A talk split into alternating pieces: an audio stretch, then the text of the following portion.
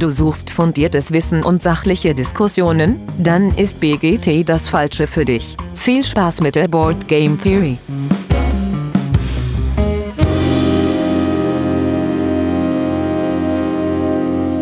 Ja, hallo liebe Hörerinnen da draußen in den Endgeräten. Schön, dass ihr wieder eingeschaltet habt zur Board Game Theory. Heute ist mal wieder Zeit für ein spannendes Interview äh, und zwar mit zwei Gästinnen. Die äh, stellen sich gleich noch vor, aber mit dabei äh, zur freundlichen Unterstützung ist der Alex. Hi Alex. Ja, schönen guten Morgen, guten Tag oder guten Abend.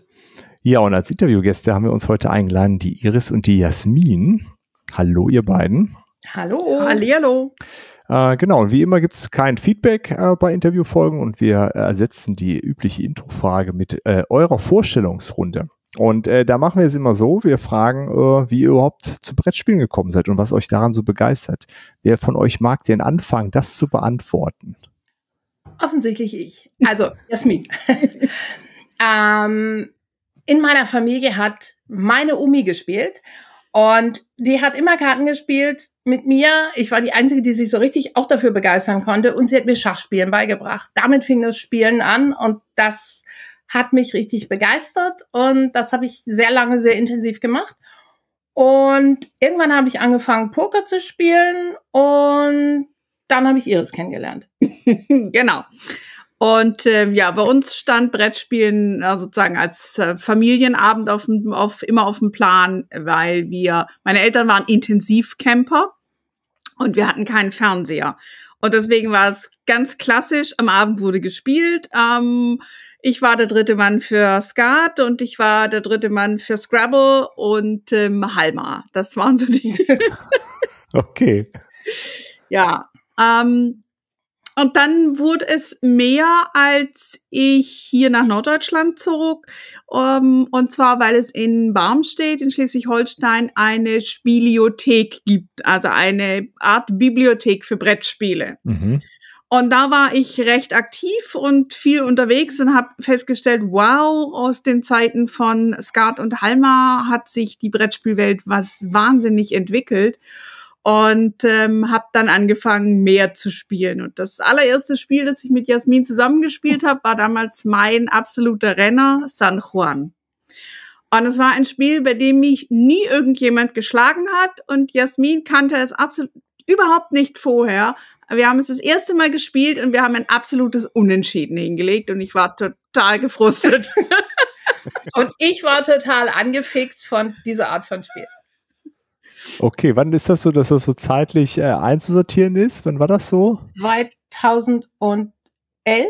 10 oder 10 11. oder 11. Mhm. Okay, also äh, schon, äh, schon relativ weit fortgeschritten, so in dem, was alles in den Brettspielen dann, äh, dann passiert ist, ja? ja? Mhm. Äh, dann kam so als erstes kooperatives Spiel, das uns da über den Weg lief, nach Pandemie, das war ja so ein Klassiker, war dann Legenden von Andor. Und das war das erste Spiel, das uns beide so richtig in den kooperativen Spielebereich gefixt hat, mit so ein bisschen Story und mit etwas mehr als nur dem Pöppel. Okay. Wir haben halt sehr schnell gemerkt, dass wir nicht gerne gegeneinander spielen. Ja, das hat um, die ähm, Anfangsstory schon gezeigt. ja, und von daher war also in dem Moment, wo, wo wir kooperative Spiele entdeckt haben, war einfach Spielen das Ding. Das war unser Ding und ähm, von da an, ja, ging es mit Spielen einfach, das, das hat alles übernommen bei uns. Okay, aber das ist ja dann auch so die Zeit gewesen, wo das, diese kooperativen Spiele wirklich mehr geworden sind und auch so ein bisschen mehr Bandbreite geboten haben, oder? So in der Richtung mit Andor etwa ging das los, oder? Ja. ja, am Anfang war das sehr langsam. Andere war für uns 2014, 12, 14? So, so den Dreh. um den mhm. Dreh. Und ähm, da gab es noch nicht so viel für uns als, als Vollkoop, jetzt mit ja. nur zwei Leuten vor allem. Ähm, und kurz danach ging das dann deutlich mehr los. Also wir haben dann und so, wir haben recherchiert am Anfang, wir haben auch Darklight, Memento Mori, haben gejagt, bis wir das bekommen haben, Secondhand irgendwo. Also das war noch eine Zeit, wo die guten, großen Story-Co-ops ähm, nicht so leicht zu kriegen waren. Okay, spannend. Seid ihr quasi von Anfang an mit dabei. Wie ist dann so ein Gloomhaven auf euch, äh, hat das gewirkt, als das gekommen ist? Ja, das haben wir rauf und runter gespielt, haben es also einmal komplett zu zweit durchgespielt, bis es am Ende die Story zu Ende war. Dann haben wir unseren Freund mit dazu ge geholt, haben es mit ihm dann nochmal komplett gespielt, haben dann Was? Auch, ja, ja, ja, ja, natürlich, haben dann auch die Erweiterung noch einmal gespielt. Er hat in der Zwischenzeit auch Pranken des Löwens gespielt und wartet jetzt auf Frosthaven. Wir sind irgendwann ausgestiegen aus Gloomhaven. So nach zwei vollen Durchgängen war dann der Punkt, wo wir gesagt haben, jetzt haben wir es einfach durch. Es ist, wir brauchen mehr. Das wir brauchen nicht mehr. Ich genau, verstehe, und haben es dann verstehe. verkauft. Okay, gut. Warten äh, jetzt aber drauf, er wird mit Frosthaven mit Sicherheit zu uns kommen, weil er keine andere Gruppe außer uns hat, die bereit ist, dauerhaft ähm, das durchzuziehen. Okay, also das heißt, ihr bleibt dort trotzdem dran, auch wenn es nicht bei euch im Regal steht. Ja. Ja, natürlich. Außerdem will er immer, dass wir ihm die Figuren anmalen, also wird er das schon bei uns ins Haus bringen. Das, das kennen wir irgendwoher, ne? ja, genau. Weil ich kenne, also ich kann an einer Hand abzählen Menschen, die ich kenne, die Gloomhaven durchgespielt haben. Und ihr habt es gleich zweimal. Respekt. Ja, Äh, definitiv. Das ist der Vorteil, wenn du den Spieler im Haus hast, A, und B, wenn das Spiel auf dem Tisch stehen bleiben kann. Wir haben eben das wirklich, das steht, stand auf dem Tisch und es wurde in jeder Mittagspause nach dem Essen irgendwie zehn Minuten oder zwei Runden, an jedem Abend ein paar Runden und dann bist du unglaublich fix damit durch. Ja, das äh, ist ein Riesenvorteil. Das kann ich nachvollziehen. Okay, ihr hattet gerade schon äh, Figuren anmalen und so angedeutet. Da kommen wir ja gleich nochmal zu. Ähm, so, ich nehme an, wenn ich euch nach eurer aktuellen Top 3 frage, werden da wahrscheinlich ausschließlich Koop-Spiele drin sein. Äh, Ja. Ja, in unserer eigenen Sammlung gibt es außer so ein paar nostalgischen Sachen ausschließlich Koop-Spiele. Das ist krass. Eure Sammlung ist groß, wie es hinten schon aussieht. Äh, deswegen ja, bin ich gespannt. Nicht, nicht so viele, aber ähm, es sind Brocken. Okay. Also, die All-Time Nummer eins forever ist Kingdom Death Monster. okay. Ist so, Mhm. war es von der ersten Sekunde an, wird es immer bleiben. Ungeschlagene Nummer eins. Auf Platz zwei hat sich jetzt Aeon Trespass Odyssey geschafft. Okay, okay.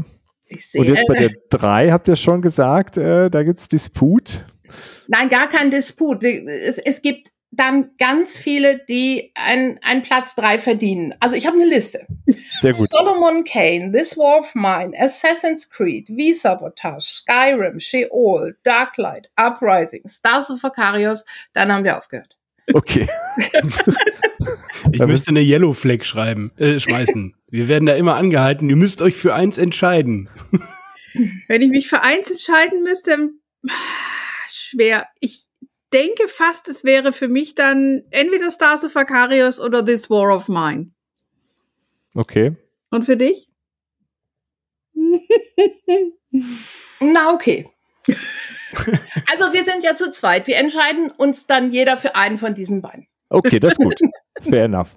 Äh, so, das hatten wir im Vorgespräch. Kingdom Death Monster, nehme ich an. Jetzt, nachdem ihr Gloomhaven zweimal durchgezockt habt, Kingdom Death Monster habt ihr auch alles durch und wartet auf Nachschub oder wie sieht's Also aus? wir haben, wir haben die, die Basiskampagne zweimal komplett 35 Lantern Years gespielt und ähm, wir haben, nee, in der zweiten hatten wir schon Erweiterungen drin und dann haben wir noch mal eine dritte gespielt, die äh, Dragon King Kampagne, die haben wir auch komplett gespielt und wir warten auf die Gamblers Chest, um unsere neue Kampagne zu starten. Und müssen zwischendurch noch ein paar Figuren bemalen. Und Ja, so. na ja, es ist immer, es sind immer Figuren zu bemalen. Okay, wie viel sind es bei Kingdom Death Monster? Figuren? Ja. Kommt drauf an. Ähm, also du kannst natürlich Survivor bauen ohne Ende. Wir haben noch einige, die wir noch bauen können. Ähm, von den Monstern aus der ersten Expansion haben wir, glaube ich, noch drei, die wir noch nicht bemalt haben. Was aber nicht so schlimm ist, wir haben die Proxy-Ente. wir haben immer, wenn wir ein großes Monster proxen müssen, weil es nicht bemalt ist, wir haben so eine fiese schwarze Gummiente. Ähm, und das ist unsere Proxy-Ente. Die sitzt dann da und stellt irgendein fieses Monster. Da sind wir schon dran gewöhnt. Also zur Not geht's mit der Ente. Sehr gut. Äh, prima. Okay, die letzte Frage ist äh, eure äh, bevorzugte Spielerfarbe. Bemalte Miniatur. Okay. Ich nehme an, bei wie gesagt, ich, ich bin me meistens, also bei Dungeon Crawlern bin ich mit Begeisterung der, der Zwerg mit dem Hammer oder der großen Doppelaxt oder sowas. Ähm, und Jasmin ist meistens äh, der Magier äh, mit irgendwelchen Feuerbällen und, äh, und auf jeden Fall Healing-Fähigkeiten. Sie ist immer der unterstützende Charakter, ich bin immer der, der draufhaut. Okay, ergänzt ihr euch ja perfekt, würde ich sagen. Ja, tun wir. Prima. So, dann haben wir, glaube ich, schon mal ganz guten äh, Eindruck äh, von euch bekommen, ähm, was so spielerisch das angeht. Äh, ihr nehmt das mit dem Spielen auf jeden Fall insoweit sehr ernst, dass das Zeug durchgezockt wird. Das ist schon mal äh, auf jeden Fall beeindruckend festzustellen. Gut, aber ihr seid ihr nicht nur hier, weil ihr irgendwie äh, Gloomhaven zweimal durchgespielt habt, sondern ihr dass das noch so einen Qualifikationsbonus gibt. Also. Das alleine ist eigentlich schon aber, eine aber hallo, einmal würde schon qualifizierend genug sein. Ich glaube, Alex, bei uns hat niemand Gloomhaven durchgespielt. Nee. Nicht mal der Dennis. Nee, also ich glaube, durch ist keiner. Ähm, ich habe auch nur Pranken des Löwens durch. Olli hat aufgegeben. Ja, nee, bei uns ist keiner durch. Nicht mal ansatzweise. Äh, gut, ähm, aber äh, zurück zu euch. Also ähm, ihr äh, versucht so ein bisschen oder auch ein bisschen mehr ähm, mit, mit eurem Hobby auch Geld zu verdienen, ne? Ja, mittlerweile ist es deutlich über mit dem Hobby Geld verdienen hinaus. Also, Dann das mal los. war so. Wir haben ähm, eigentlich, naja, bei der Suche nach Koop-Spielen lief uns irgendwann Shadows of Brimstone über den Weg. Und ähm, wir hatten zwar keine Ahnung, aber wir haben den Kickstarter gebackt, den, den Asia, Japan, Samurai All In. Dann dauerte das so lange, dann haben wir uns Secondhand aus den USA für 500 Euro auch noch alles besorgt, was es vorher schon gab. Ähm, dann haben wir das alles bemalt und den Riesenplätsch auch noch, um dann festzustellen, es ist nicht unser Spiel. ähm, aber es ist, war toll, alles zusammengebaut, alles bemalt und dann haben wir gesagt, naja gut, dann verkaufen wir es halt. Also wir sind so, wir, wir können uns auch von Spielen trennen. Ja. Das ist kein Problem. Das wird nicht gehortet. Wenn es nicht unseres ist, dann verkaufen wir es. Und wir haben es sagenhaft gut verkauft. Und dachten, oh, Mann, wow, das war ja klasse. Ähm, und dann haben wir gedacht, irgendwie wäre das doch eine coole Sache, wenn man das ausbauen könnte. Dann haben wir angefangen, 2019 bei einigen Kickstartern zu sagen, okay, ach, wir kaufen einfach ein mehr. Und ähm, irgendwann haben wir recht, relativ viele gebackt und dann einige sehr schnell aussortieren müssen, weil wir, wir, wir waren so im Warm. Das war, wir waren so begeistert und es war halt nicht unbedingt alles das und es lief wirklich gut. Hm. Und dann haben wir uns gedacht, das ist was, ich meine, das ist unser Thema, das begeistert uns. Damit wollen wir uns beschäftigen und ähm, haben halt festgestellt, in, in Amerika hat man halt mit, mit Game Steward und mit ähm, The Gaming Goat coole Möglichkeiten, auch an Kickstarter-Spiele zu kommen. Weil für uns ist es, sind es diese großen Kickstarter-Spiele, die uns interessiert haben. Ja. Und auf dem Second-Hand-Market ist da schwer ranzukommen oder es ist schweineteuer oder man kauft es bei eBay ähm, von jemandem, den man nicht kennt, wo man nicht weiß, ob man überhaupt was bekommt. Mhm. Ähm, und das war für uns so etwas, wir hätten uns gewünscht, dass es das gibt, was wir jetzt machen. Und darauf, daraus hat sich das ergeben. Zu sagen, wir machen, wir verkaufen Kickstarter-Spiele. Ähm, also das war der Plan zumindest. Ähm, und dann kam Corona. Okay, Und- ja. Ähm, wir haben Spiele in der Pipeline seit 2019, wo wir gedacht haben, so, auch irgendwann in 20 werden die mal ankommen. Ja, das taten die in 21 immer noch nicht. Und äh, dann haben wir gesagt, okay, was wir schon immer machen wollten, 3D-Druck, weil wir malen ja auch Figuren an und ähm, haben gesagt, kurzerhand, okay, wir machen einfach auch noch 3D-Druck, völlig irre, Printer gekauft, den ersten Resin-Printer, also Harz für Figuren hingestellt und ein paar Wochen später haben wir einen Etsy-Shop aufgemacht. Das war total irre. ähm, aber wir haben es halt einfach gemacht und ähm, Ja, wir haben damals in unserer äh, kleinen Dreizimmerwohnung einfach das Gästeklo äh, annektiert. Das wurde dann sozusagen meine Alchemistenküche. Da standen zum Schluss dann vier oder fünf Resin-Drucker drin. Okay. Dann haben wir einen, einen Küchenschrank in den Flur gestellt, bis unter die Decke. Da standen dann die Filamentdrucker drin, weil man muss dann natürlich auch Gebäude haben, wo die Klar, klar. drin rumlaufen Und können. man braucht ja auch Terrain und dergleichen. Und ähm, dann wurde es einer und dann wurde es noch einer und dann wurde es ein dritter und dann war der Schrank zu klein. Und dann sind wir umgezogen. Wir haben dann gesagt irgendwann, okay, ähm, Ende 21, okay, jetzt zeichnet sich das ab, die Spiele kommen. Endlich haben wir diese Durststrecke überwunden. Im Jahr 22 werden wir die Spiele bekommen und haben uns umgeguckt und festgestellt, wir wissen nicht, wohin damit.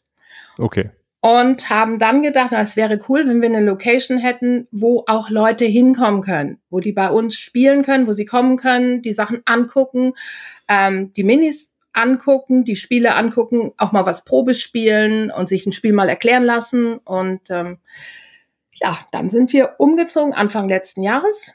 Und seitdem kommen Spiele an und ähm, wir haben eine Website mittlerweile, wir haben einen Etsy-Shop, wir haben einen eBay-Shop und ähm, ja, und sind absolut spezialisiert auf Kickstarter-Spiele und halt auch nicht auf unbedingt kleine Spiele, sondern mittlere bis wirklich große Die epische ganz großen Brocken dann. Das, das ist unser Ding.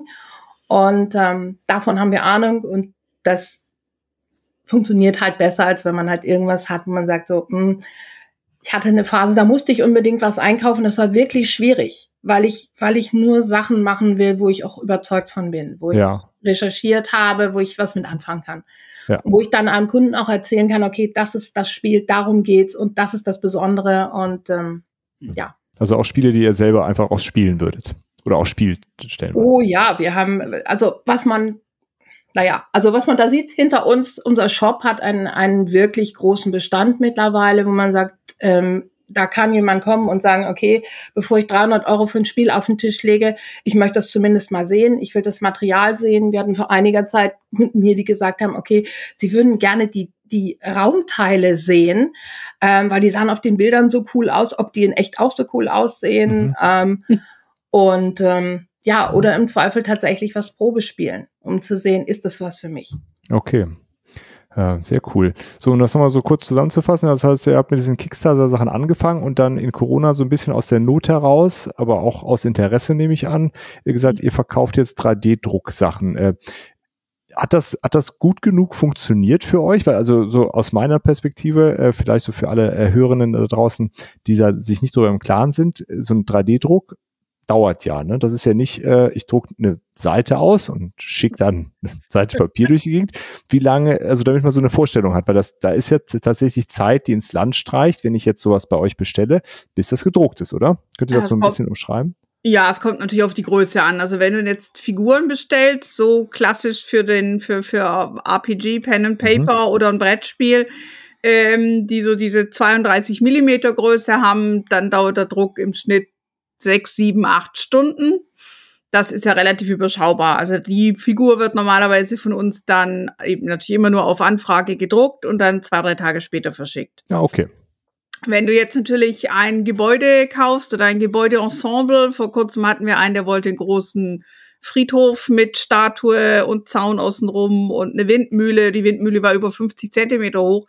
Der muss dann schon zehn Tage auf seine Bestellung warten. Weil Okay. das wird immer nur auf Anfrage gedruckt. Ja, wir haben ganz zu Beginn tatsächlich Sachen vorgedruckt, so ein bisschen auf Vorrat, weil wir dachten, oh, damit wir schneller verschicken können.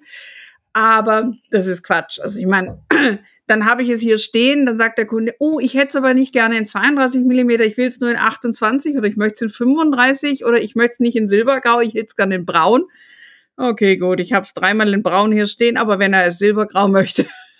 Ja, verstehe. Also wir drucken nur noch ähm, on demand. Also der Kunde bestellt und dann werfe ich den Drucker an. Aktuell laufen bei den Filamentdruckern vier Stück, äh, bei dem Resin nur der ganz große. Hm?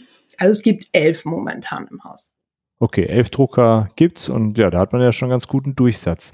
Äh, wie ist das? Wie kommt ihr dann so an die äh, an die Modelle äh, dafür? Äh, macht ihr das äh, stellenweise selber? Besorgt ihr euch das irgendwie von? Arbeitet ihr mit Künstlern zusammen da? Selber können wir vor. leider noch nicht. Ich Ja. meine, das ist, wir würden es unglaublich gerne machen. Sie hat viel Lust zum, um das zu lernen. Ich nicht, aber ich hätte viele Ideen, die jemand dann umsetzen könnte. Ich bin nicht so der Lerntyp. Ähm, aber wir haben die Zeit einfach nicht, weil ähm, aktuell haben wir dummerweise noch ein Hauptgeschäft, nämlich meine Firma, die noch im Moment gerade noch das, der überwiegende Teil des Brots ähm, und, und der Butter aufs Brot verdient. Und äh, das, wenn das weniger wird, dann ist auch bei mir ganz klar der Fokus, möchte ich auch gerne selber designen können. Also wir haben für, für Files ähm, ein paar Patreons, zum Teil auch schon, oh, den einen schon fast zwei Jahre lang. Ähm, und dann natürlich ab und zu backen wir auch für Miniaturen oder, oder Häuser Kickstarter-Kampagnen. Mhm. Und wir haben tatsächlich drei Designer, mit denen wir zusammenarbeiten, weil wir mittlerweile noch etwas machen. Ähm, wir unterstützen ähm, Designer bei ihren Kickstarter-Kampagnen. Wir haben ähm, einen aus äh, Brasilien, einen, der ursprünglich aus Ägypten kommt und äh, jetzt in den USA lebt. Für den mache ich gerade äh, die Supports für, für 100 Resin Minis. Und ähm, dann haben wir einen sehr guten Freund aus der Ukraine, ähm, der seit einem Jahr an der Front ist, für den wir ähm, im Prinzip die Kampagnen mit betreuen, weil er das nicht schaffen kann. Ja. Und weil er, naja, also er hat, er hat ein kleines Tablet, auf dem designt er, was geht und das ist super cool.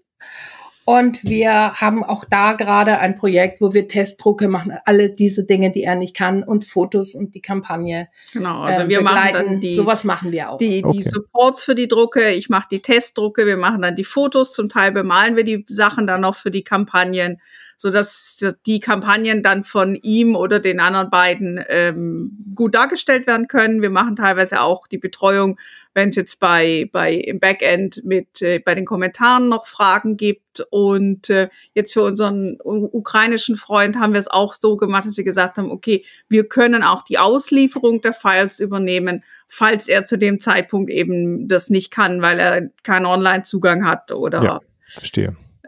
Mhm. Okay, aber es ist ja eigentlich auch spannend, ne? da mit so vielen unterschiedlichen Leuten zusammenzuarbeiten und ist äh, sehr spannend. kann man eine sehr breite Bandbreite an, äh, an Produkten ja am Ende auch anbieten, ne? dass man, selbst wenn du designen könntest, das kriegt man ja selber gar nicht, äh, gar nicht hin. Ne?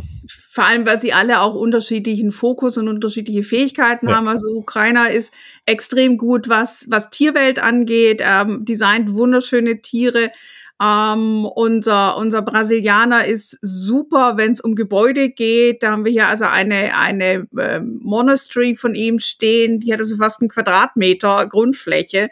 Äh, voll modular, voll bespielbar mit, ich weiß nicht wie viel, tausend Anhängen und Zusätzen.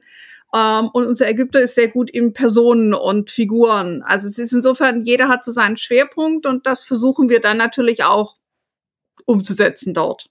Okay, und das bereichert ja auch am Ende das Portfolio, nehme ich an, ne? dass man eben nicht nur Figürchen anbieten kann, sondern eben von bis alles, um so ein gesamtes Spielerlebnis dann anbieten ja. zu können. Genau. Äh, macht ihr dann auch, äh, also ich kenne das zwischendurch immer wieder, dass die Leute sagen, sie haben irgendwie so die, die, die Standardvariante und hätten gern irgendwie die Brettspiele gepimpt, äh, dass ihr dann für irgendwie bestehende Titel Figuren ausdruckt. Äh, kann man sowas bei euch auch ordern? Wenn es dafür Figuren gibt. Wir haben das auch schon ähm, gemacht, also so einzelne Dinge, was ähm, wir können dann irgendwann, wir müssen es nochmal in den Shop kriegen, wir können auch extra Miepel drucken, wir können Token drucken, wir können Inlays drucken, wir können, was haben wir gerade, Kartenhalter drucken. Aber wir können natürlich auch, wenn jemand sagt, okay, da gibt's jetzt nur ähm, Token für irgendein Monster, habt ihr da was passendes? Haben wir auch vor kurzem gehabt. Ja klar, dann gucken wir den Bestand durch und suchen was. Ich schicke den Leuten dann Fotos, sagen, okay, das hätte ich so nach deiner Beschreibung, was du suchst oder für das Spiel, das könnte passen und dann, ja, drucken wir das. Okay, also so ein bisschen höre ich daraus, wenn ihr mal jetzt die Folge gehört hat und sagt, oh, ich habe Ideen zum Drucken, im Zweifel einfach bei euch melden, auch wenn man es nicht auf der Webseite findet oder im Shop äh, und vielleicht geht da ja was. Definitiv. Wir, wir haben wir haben äh, wirklich nicht wenig Sachen im Shop aktuell, aber ich würde mal sagen, das ist ungefähr fünf Prozent von dem, was wir haben, was wir noch nicht im Shop haben. Es ist, es ist sehr viel Arbeit, die, die Sachen alle in den Shop zu bekommen. Und ähm, ja, also ich. Ja, wir haben also Lizenzen von ich, weit über 40 Designern und ähm, wo wir die Lizenzen eingekauft haben, dass wir das Recht haben, diese Figuren zu verkaufen oder Mhm. die Häuser zu verkaufen oder die Meeples oder die was auch immer du dir vorstellen kannst. Okay. äh, sehr cool. Ähm, äh, okay, dann, dann vielleicht nochmal so zurück zu den, äh, äh, zu den Kickstarter-Sachen. Also wie, wie können wir uns das vor- du, du hast eine Frage, Alex? Ja, genau, ich würde da gerade kurz einmal kurz reingrätschen. Ähm, Sehr gerne doch. hab, habt ihr denn mal drüber nachgedacht, ähm, die Miniaturen auch bemalt zu verkaufen? Wenn ihr ja auch die Miniaturen gerne bemalt. Äh, Die irre Idee hatten wir ganz am Anfang. Ja, das haben wir, haben wir gemacht, haben wir ganz schnell wieder eingestellt. Das kann kein vernünftiger Mensch, also vor allem nicht, wenn er auch noch einen anderen Job hat, ähm, so machen, dass das sich irgendwie lohnt. Also nicht, weil man es nicht machen möchte, aber es geht einfach nicht. Also wir haben ein, zwei Leute, wenn jetzt wirklich ein Kunde kommt und sagt so, okay, geht das und das passt gerade rein, kann man mal sagen, okay, man macht das. Also hier der mit dem Friedhof und der Windmühle, für den haben wir tatsächlich bemalt. Ähm, aber das ist nicht etwas, was wir jetzt dauerhaft anbieten. Das können wir nicht leisten. Also da ist einfach der Anspruch da, dass es einen bestimmten Level auch haben muss und Hm. das ist nicht zu schaffen. Das, Mhm. das geht einfach nicht. Also wir, wir schaffen unsere eigenen nicht mehr und ähm, das ist wirklich schade. Wir hatten uns mal vorgenommen, okay, das Spiel darf erst auf den Tisch, wenn die Miniaturen bemalt sind. Ja, das bremst echt total aus. Das haben wir eingestellt, ja. Ja. Also ich ich habe zwar eine Zeit lang zu Beginn auch tatsächlich noch Commissions angenommen und habe für andere bemalt und äh, es macht mir auch sehr viel Spaß, aber es ist einfach ein also du kannst keinen Stundenlohn rechnen. Also wenn du das überlegst, du musst die Figuren noch waschen und entgräten, äh, entgraten und und äh, grundieren und dann bemalen und anschließend lackieren und dann noch verschicken. Die Zeit, das ist also ich weiß nicht, wenn jemand bereit ist, so viel Geld dafür auszugeben, aber für einen Stundenlohn von 5 Euro würde ich eben einfach nicht arbeiten. Ja, klar, nee, verstehe ich. Gut, aber es spricht ja dafür, dass der Rest gut läuft, wenn, äh, wenn dafür keine Zeit mehr ist, ne, im Endeffekt. Ähm, das ist ja eigentlich gut zu hören, dass dann die anderen Sachen gut laufen und ja, es ist, ich verstehe das gut. Ich weiß auch nicht, wie man überhaupt das Ganze zu, ich weiß auch gar nicht, wie du das alles angemalt bekommen hast, Alex. Naja, es ist halt immer so nachts, ne? Also wenn andere schlafen, dann bemale ich Miniaturen und tagsüber gehe ich halt arbeiten. ja, gut. Irgendwie so. Okay, also Miniaturen malen als Geschäftsmodell ist auf jeden Fall schwierig. Ja, also für uns, wie gesagt, es ist ja nur ein Teil von all dem, was wir Ja. machen. Und diese, diese Sache mit den Spielen, also da ist schon der Fokus. Das mit dem 3D, das, das haben wir halt angefangen und das ist cool. Das macht uns unheimlich viel Spaß. Ähm, der Fokus und der Plan war von Anfang an aber die Kickstarter-Spiele. Und ähm, naja, man kann halt nicht einfach sagen, okay, schnipp, jetzt kaufe ich drei Spiele ein, dann warte ich einfach mal drei Jahre, dann kommen sie und dann sind sie verkauft. Ähm, ganz so einfach ist es ja nicht. Also es erfordert sehr viel Zeit, die Recherche zu machen über die Spiele, was kaufe ich überhaupt ein, dann zu gucken, okay, dann muss man in Kommunikation treten mit den Machern. Und das ist fast das Aufwendigste überhaupt. Also überhaupt einen Ansprechpartner zu finden, dann eine regelmäßige Kommunikation auf die Beine zu kriegen, dann zu gucken, okay, wie handelt man das? Wie viel kauft man ein? Wie kalkuliere ich das? Wie bringe ich das in den Job? Wann bringe ich es in den Job? Ähm, und dann kommen Lieferungen. Dann, wir haben jetzt gerade ein Spiel, das hätte eigentlich letzten Freitag hier sein sollen. Also es war in gewisser Weise hier. Es war leider ähm, bei unserer alten Adresse. Und wir haben es am Tag vorher gemerkt, dass einfach ShipQuest das rausgeschickt hat, ohne nochmal rückzufragen ähm, und die Adressbestätigung abzufragen. Und das ist ein Paket von kleine Palette halt. Ähm, Okay. Irgendwo in der Innenstadt, wir sitzen hier am Stadtrand, denken uns, toll, das, das kriegen wir nicht gebacken. Und bevor der Postbote es irgendwie vor die Tür knallt, mussten wir sagen, wir weisen die Sendung zurück, damit sie zurückgeht und uns jetzt nochmal geschickt wird, weil die Post es nicht geregelt gekriegt hat. Das ist so die ganzen Spaßigkeiten am Rande. Ähm, das kostet unglaublich Zeit im Hintergrund, diese Organisation zu machen. Ja, jetzt hast du ja gerade schon gesagt, also da ist eine kleine Palette gekommen. Das heißt, ihr backt dann nicht ganz normal die Spiele, also eins für euch, eins zum Verkauf im Shop, sondern äh, ihr, du hattest es schon angedeutet, ihr tretet in Kontakt mit den äh, mit den äh, Creatern dahinter, äh, Ja. dass ihr mehrere auf einmal holt und entscheidet dann, Spiel pro Spiel, wie viele denn es dann Ja. werden. Ja. Das ist für jedes einzelne Spiel. Also ich habe das nicht hier. Wir haben hier unsere Leiste hängen. Da hängen die Spiele. Jedes Bildchen steht für ein Spiel, was wir geordert haben. Hier hängen um uns einmal komplett um uns rum über 100 Zettelchen von Kickstarter-Kampagnen, wo wir, die wir irgendwer gebackt haben, wo wir Spiele so eingekauft haben. Das ist auch unterschiedlich von Spiel zu Spiel, von Macher zu Macher, wie das gehandelt wird. Es gibt welche, da musst du backen wie ein ganz normaler Bäcker. Ja. Es gibt welche, da kaufst du, bist du völlig außerhalb des Kickstarters und es wird direkt mit den, mit den Creatoren gehandelt und dann gibt's Varianten dazwischen. Okay, also es ist jedes Mal ein neues Abstimmen Ja. und äh, gucken, wie, wie man es am besten äh, dann macht. So, und jetzt wissen wir ja wahrscheinlich alle, die schon mal Kickstarter unterstützt haben, äh, das ist ja nicht, ich bestelle im Laden und dann kommt da irgendwann Ware und dann ist fertig, sondern er hatte das schon angedeutet, da sollten 2020 Titel kommen, die sind auch 2021 nicht gekommen. Wie, wie geht ihr denn damit um? Also Corona hin oder her, das ist ja unabhängig von Corona immer ein Thema bei Kickstartern. Also Ja. wie, wie, wie muss man sich das vorstellen? Wie, also der Planungssicherung stelle ich mir extrem schwierig vor. Haben wir nicht. Okay. Aber es ist einfach mal so. Es ist nicht schwierig, es ist nicht vorhanden. So, es ist ein, ein, ein Jonglieren ständig eigentlich. Ich versuche permanent natürlich die Lieferzeiten immer bei jedem Update. Ich muss natürlich jedes Update lesen für Klar. über 100 Spiele. Mhm. ähm, um zu sehen, okay, gibt es irgendwelche relevanten Informationen für die Lieferzeiten, für die Produktion, für hat sich irgendwas geändert, ähm, passiert ja auch mal, ähm, um das anzupassen. Und ähm, ja, darüber hinaus, wir haben natürlich mittlerweile auch Pre-Order als Option. Ähm, das heißt, wenn wir immer warten würden, bis die Spiele hier sind, wäre das äußerst schwierig mit dem Verkauf. Wir sind also sehr, sehr froh, dass wir die Möglichkeit haben, eben ähm, die Sachen auf Vorbestellung zu verkaufen. Und ähm, tja, dann werden sie direkt, wir schreiben die Kunden an, wenn, wenn es dann das Spiel naht sozusagen. Wir haben die Versandbestätigung bekommen, dann kriegen die Kunden nochmal eine Benachrichtigung, es kommt dann jetzt, stimmt die Adresse noch, weil es kann ja schon mal eine Weile vergangen sein. Ähm, aber natürlich muss man mit diesen Verzögerungen ganz anders kalkulieren als bei den meisten anderen Geschäftsmodellen, ähm, weil die Zeiten halt so unglaublich lang sein können. Ja. Also wir haben bis zu drei Jahre ist jetzt, ja, mal Ja, ganz locker. Also ich denke mal fast von einem Regellaufzeit von fast zwei Jahren kann man eigentlich bei einem Kickstarter in der Zwischenzeit ausgehen. Also gerade wahrscheinlich bei den Großen, die ihr dann äh, immer, immer mitmacht. Äh, und äh, jetzt hattest du es gerade gesagt, so eine Vorbestellung, das heißt, ich gehe gar nicht auf die Kickstarter-Kampagne selber, sondern äh, guck bei euch so ein bisschen durch.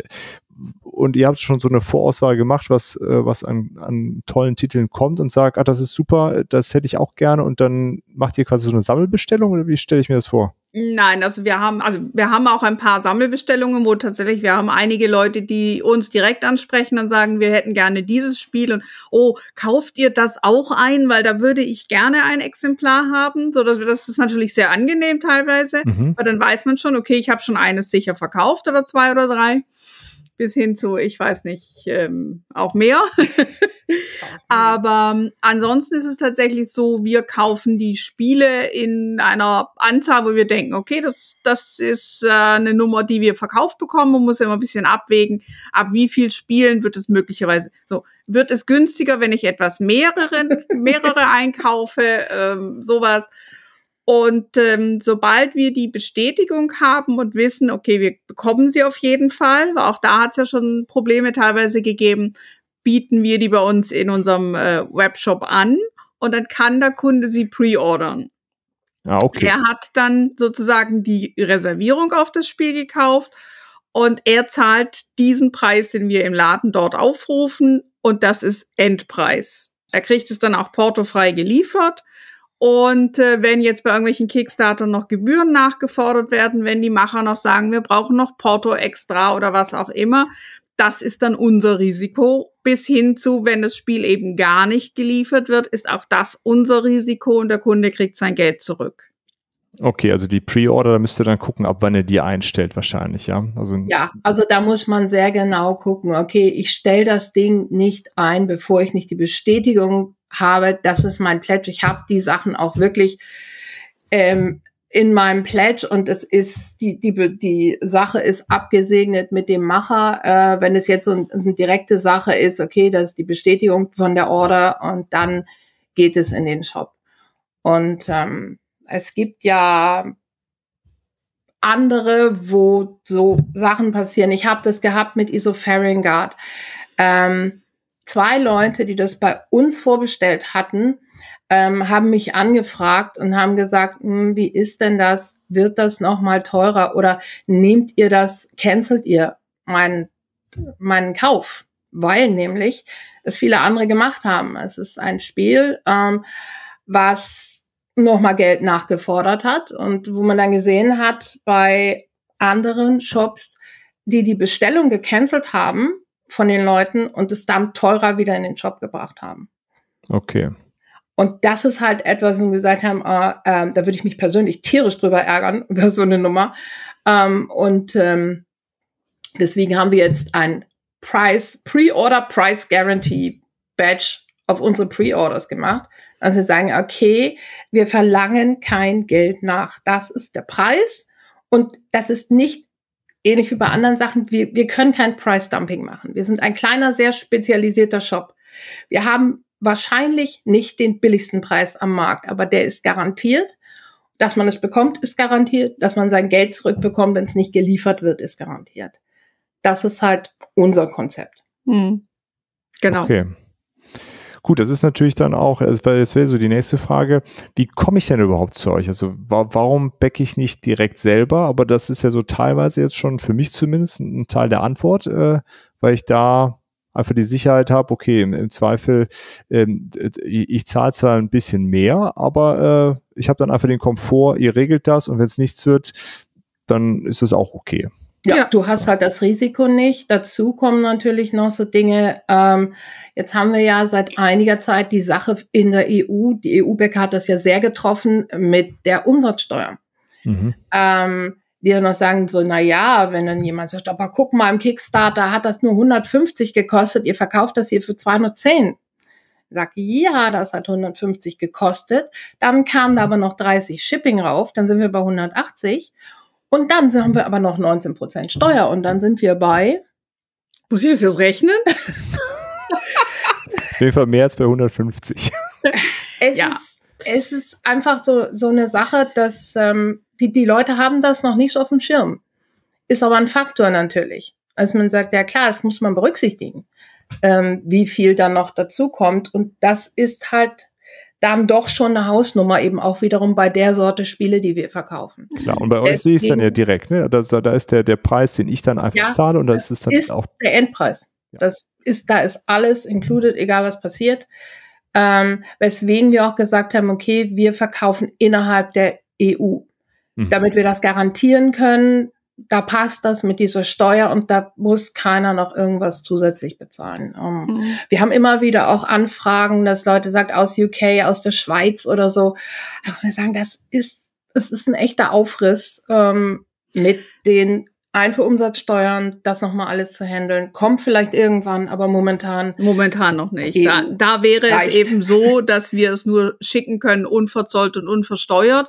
Das heißt, der Kunde müsste sich dann selber bei seinem eigenen Zollamt oder ich weiß nicht, wie das jetzt in den USA zum Beispiel laufen würde, eben darum kümmern, dass er die dafür zuständigen Steuern und Gebühren bezahlt. Und äh, das ist natürlich schon etwas, wo man schon merkt, wenn man mal was aus den USA importiert hat nach Deutschland, ähm, du hast dreimal im selben Shop was eingekauft und jedes Mal hat dir das Zollamt was anderes berechnet weil der eine hat die Brettspiele in diese Rubrik äh, und in diese Zollnummer einsortiert und der nächste in jene, weil es natürlich für Brettspiele unserer Art gar keine eigene Zollnummer gibt. Das heißt, die Steuer und die Gebühren, die du darauf entrichtest, variiert teilweise von sieben bis bis zu 19 Prozent. Das heißt, du hast als Kunde einen unheimlichen Unsicherheitsfaktor. Also ich muss dahin zum Zollamt wo ist das nächste Hauptzollamt? Gut, wir in Hamburg haben eins. Wenn ich jetzt irgendwo auf dem Land wohne, ich wüsste nicht, wo das nächste Zollamt ist, um dort tatsächlich meine Spiele abzuholen und sie zu verzollen und zu bezahlen. Da musst du noch nicht mal aufs Land. In Köln zum Beispiel ist auch eine Katastrophe. das kann ich nur bestätigen aus meinen alten Tagen in Köln. da will man nicht hin.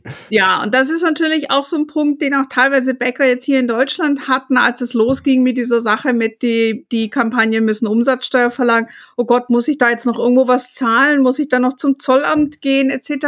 Um, und das sind natürlich alles Dinge, die wir abfrühstücken, wo wir sagen, okay, es gibt Kampagnen, die nicht zwingend ähm, EU-freundlich sind, wo man tatsächlich als Käufer nochmal Gebühren bezahlen muss. Aber das ist eben alles unsere Aufgabe und der, der bei uns im Shop kauft, macht das wie bei jedem anderen Shop auch. Er sieht, was das Spiel dort kostet, das bezahlt er und fertig. Ja, ja, nicht mehr die Kampagnen, die EU-freundlich ausgezeichnet sind. Da, da, sehe ich ja auch nicht den direkt den Preis. Der Pledge, den ich unterstütze, ist nicht der, den ich nachher überweise noch. Also er bekommt Pledge Nein, nicht. immer noch mal ordentlich was drauf, hatte ich jetzt auch äh, wieder. Okay, das heißt zum einen äh, die finanzielle äh, Klarheit und auch Sicherheit. Ne, es ist bei euch ein riesen äh, Riesenthema. Wie ist das denn?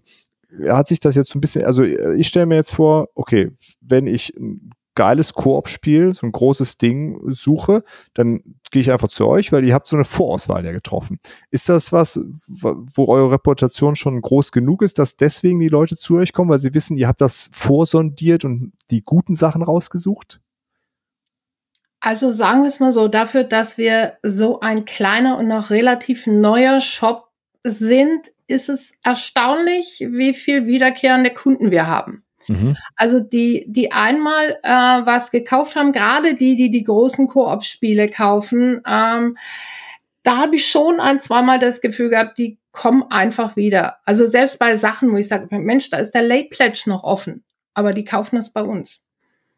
Ähm, weil sie einfach auch sagen, okay, da weiß ich, das funktioniert, da habe ich auch mein Spiel geliefert bekommen, anstandslos. Ähm, ich habe einen gehabt vor kurzem aus Frankreich. Ähm, der hatte Darkest Dungeon schon gekauft, schon bezahlt und zwei Tage später ging diese große Dumping-Kampagne von Mythic Games los.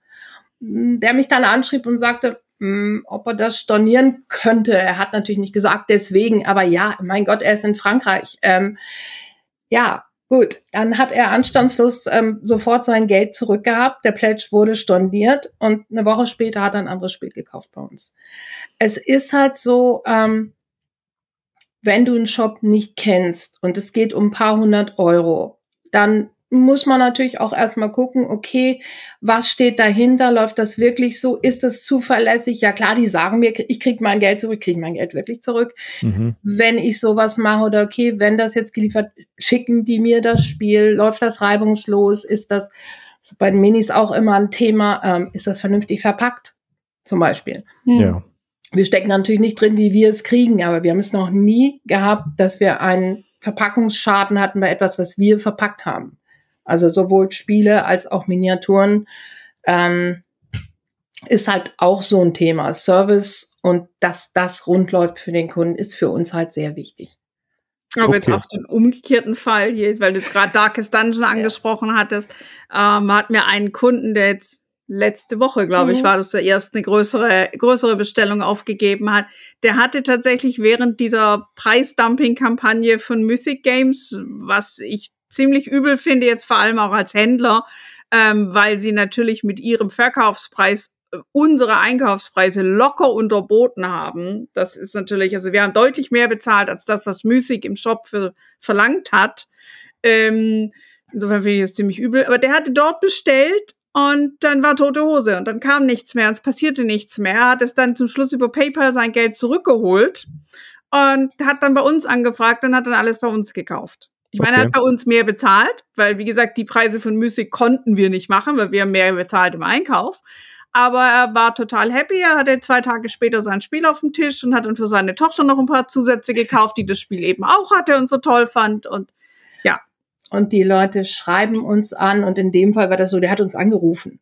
Also das ist halt auch etwas, ähm, was man bei uns halt machen kann. Also wir haben einen Chat-Button und ähm, ja, da erreicht man uns auch und ich quatsch dann auch mit den Leuten und sie rufen uns an und wir quatschen mit ihnen und wir sagen, okay, habt ihr das, ähm, könnt ihr, könnt ihr das noch bekommen? Und ähm, wir hatten eins, okay, wir haben es nicht mehr, kriegt ihr das noch rein? Und ähm, ja, in dem Fall haben wir unsere eigene Shop-Copy verkauft. Und wir dann zum Beispiel bei einem Spiel gesagt haben, okay, wir haben diese Extras nicht mehr im Verkauf, aber unser Shop hat sie jetzt Shop-Copies.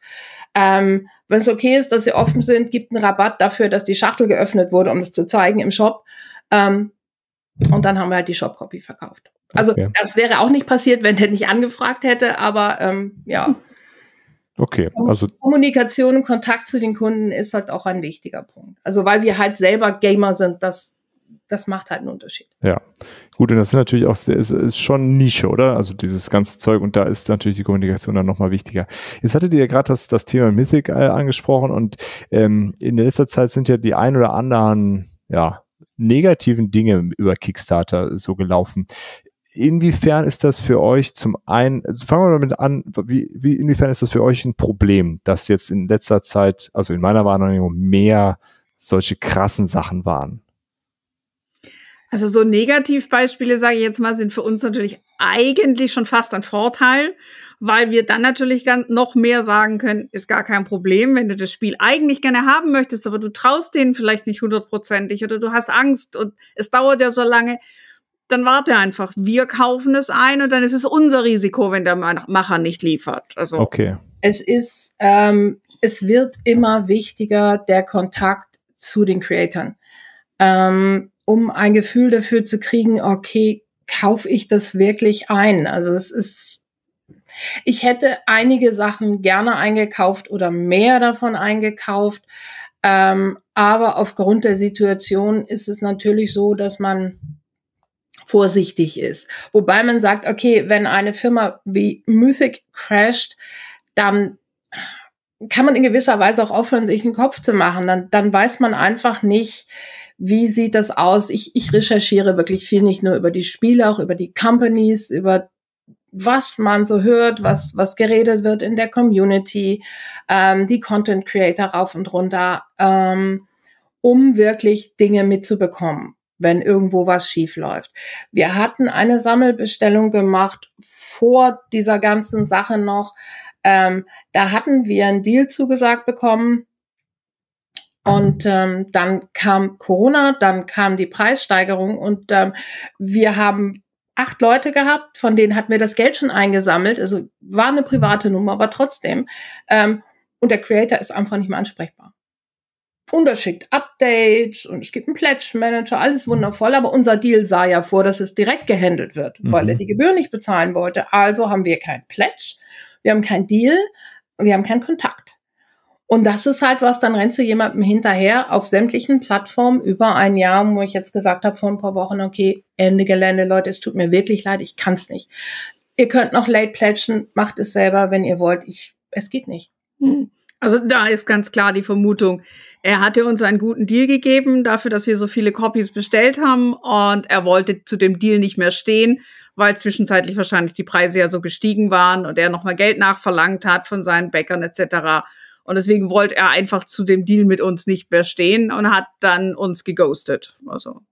Okay. Macht die, macht die Sache nicht einfacher natürlich, ähm, aber auf der anderen Seite, das Geschäftsmodell ist ohnehin natürlich eins, wo naja, wo man manchmal auch ein bisschen aus dem Bauch rausgehen muss oder im Zweifel gehen wir danach, finden wir das cool. Weil, also ja, wir sind zu einem ganz großen Teil unsere eigene Zielgruppe. Und wenn wir sagen, okay, das ist etwas, dafür können wir uns begeistern, ähm, wir glauben an das Ding, dann kaufen wir es ein. Also ist aber natürlich schon nochmal ein Unterschied, ob es gerade bei so Spielen für 300 oder 400 Euro so ein All-In, ob du eben sagst, du kaufst einen und hast das Risiko, dass dir die 400 Euro über ein Jahr dahin gehen oder du sagst, naja, ich kaufe es eben auch für den Shop und habe dann 5, 6, 7, 10, 12, was 18 Kopien von einem Spiel. Okay. Also um so eine Zahl zu sagen, also wir haben Pledges, die größten, die wir bisher gemacht haben an Order, liegen so zwischen 3.000 und 5.000 Euro pro Spiel. Also pro äh, okay. Sozusagen. Gut, das ist natürlich dann schon, schon ein bisschen Risiko. Dann ist schon nicht mehr so angenehm, wenn man dann geghostet wird von den Creators wahrscheinlich. Dann ist das, ähm, ja, dann ist das nicht mehr so lustig. Aber ich meine, das ist natürlich auch ein, ein Punkt, in dem, was wir haben in unserem Geschäftsmodell, dass wir einfach sagen, wir tragen das volle Risiko. Mhm. Ähm, Gut, aber auf der anderen Seite, ihr macht das seit 2019, zwischendurch war Corona, also so richtig schlecht scheint es ja nicht zu laufen, sonst würdet ihr also nicht mehr machen. offiziell mit dem Shop für die Spiele, die Website, wo wir tatsächlich Spiele verkaufen als Business, ist Ja. erst seit Mitte 21. Okay, okay. Ähm, aber natürlich bei der Vorlaufzeit, wir kaufen dafür ein seit Anfang 2019, ja. Ja. Ja, genau, das muss ja Vorlaufzeit haben. Genau, aber Muss es, Vorlaufzeit haben. also ja. im Großen und Ganzen, äh, Es entwickelt sich so, wie wir uns das wünschen. Wir haben Okay. schon das Gefühl, auch aufgrund der Rückmeldung, dass das Konzept funktioniert für die Leute. das ist schon mal gut zu hören. Also trotz auch hier und da mal irgendwelcher Schwierigkeiten mit den Creatoren und da, wo man es dann bestellt hat, äh, sind das, Das, ist eher ja die unser Ausnahmen. Problem. Das, ja, das ist ja Gott sei Dank genau, nicht das Problem unserer Kunden. äh, klar. Aber, aber äh, sind das eher so Ausnahmen? Ähm, Dass die Kommunikation ein Kraftakt ist, ist die Regel. Die okay. Ausnahme ist, es gibt Ausnahme-Companies. Wenn wir jetzt mal so Negativbeispiele, ich sag mal Into the Unknown, ähm, ist ein absolutes Positivbeispiel mit unglaublich toller Kommunikation. Free Company ist tolle Kommunikation. Also es gibt einige, die ich nennen könnte, ähm, die nicht nur sehr zuverlässig sind, sondern wo die Kommunikation wirklich Spaß macht mit Okay. denen. Ähm, und unabhängig davon, ob das große oder kleine Companies sind, das ist, ähm, ja, es gibt so eine und solche und ähm, insgesamt ist es aber wirklich was mit sehr viel Arbeit verbunden ist und wo man sehr häufig nachhaken muss und ähm, ja, aber es ist nicht so, dass mir das ganz grundsätzlich gar keinen Spaß machen würde. Man merkt schon bei vielen Machern natürlich, dass da keine Company in, in dem Sinn dahinter steckt, sondern dass das, was weiß ich, irgendwie drei Freunde sind, die das angefangen haben. Die haben zwar einen Firmennamen, aber das ist keine, keine Organisation dahinter, so, dass du mal einen Ansprechpartner hast, von wegen, okay, die ist für den Vertrieb zuständig oder irgendwie sowas, so, so Mhm. Wie man es vielleicht sich sonst vorstellt, wenn man irgendwo im Großhandel einkauft. Ich habe meinen meinen Ansprechpartner und zu dem kann ich sagen, okay, ich hätte gern zehn hiervon und drei davon und zwei davon. Sowas findest du einmal vielleicht bei den Content Creatern. Ansonsten ist es natürlich bei den Machern wirklich so ein, okay, du sprichst mit dem Macher selber oder mit der Ehefrau oder irgendeinem Kumpel oder sowas und dann musst du halt immer gucken, weil die haben meistens ja auch noch einen Hauptjob, wann du sie irgendwann erwischst und dann ist möglicherweise noch eine Zeitdifferenz, äh, weil sie irgendwo in den USA sitzen oder wo auch immer auf der Welt. Also es ist manchmal schon etwas anstrengend. Okay, verstehe. Alex, hast du zu dem Themenkomplex noch, äh, noch eine Frage, bevor du wieder reingrätschen musst? Ich habe ganz viele Fragen, aber Ja, eher, eher, also gar, gar nicht so zu dem äh, Themen, äh, ja auch zu dem Themenkomplex Kickstarter-Verkauf. Äh, weil ich stelle mir natürlich die Frage, das Ganze sind ja nicht gerade kleine Pakete, die da immer so ankommen in so einem Kickstarter, selbst einer aus, ausgeliefert wird. Und ähm, ich hatte ja schon das große Vergnügen, dass ich schon mal bei euch äh, gewesen bin, ähm, zum Zocken und zum Quatschen. Und ähm, da habt ihr mir verraten, dass ihr eine ganz coole Lösung gefunden habt, wie ihr das mit den Paketen denn macht, weil das sind ja jetzt auch nochmal irgendwie Verpackungskosten, äh, die da irgendwie drauf zukommen würden. Aber ich finde, da habt ihr eine ganz coole Lösung gefunden. Ja, wir haben noch nie einen Cent für Verpackungsmaterial ausgegeben. Ich nehme an, darauf möchtest du hinaus. Genau. wir, ähm, wir recyceln sämtliches Verpackungsmaterial und darüber hinaus ähm, bekommen wir auch von anderen Verpackungsmaterial, sowohl von privat hier. Unser Kumpel mit den vielen Spielen, ähm, der bringt uns regelmäßig Kartons. Ähm, wir haben in unserer vorherigen Location ähm, von den Hausmeistern Sachen bekommen, ähm, von Geschäften zum Teil. Das heißt, das wird komplett recycelt. Und ähm, ja, es spart natürlich uns Verpackungskosten, aber vor allem ähm, produzieren wir keinen zusätzlichen Müll. Und ähm, es macht sicherlich etwas mehr Arbeit, als wenn man das Zeug einkaufen würde, aber das ist es wert. Und bei uns ist ähm, alles voll Kartons mit Bubbelfolie und mit ähm, Rollen mit Folie und mit gestapelten Kartons und ja, Das und jedes Mal, wenn eine Bestellung kommt, geht also die Suche dann los, okay, such einen passenden Karton. ähm, ja, ja, die sind natürlich auch extrem unterschiedlich. Also je nachdem, was dann jemand einkauft. Und bei den Miniaturen, ich bin ständig auf der Suche nach einem passenden Karton, der möglichst klein ist, also noch kleiner. Also haben wir keinen kleineren, dann nölt sie. Sie macht die Versandetiketten, der ist zu klein, da passt das Etikett nicht drauf.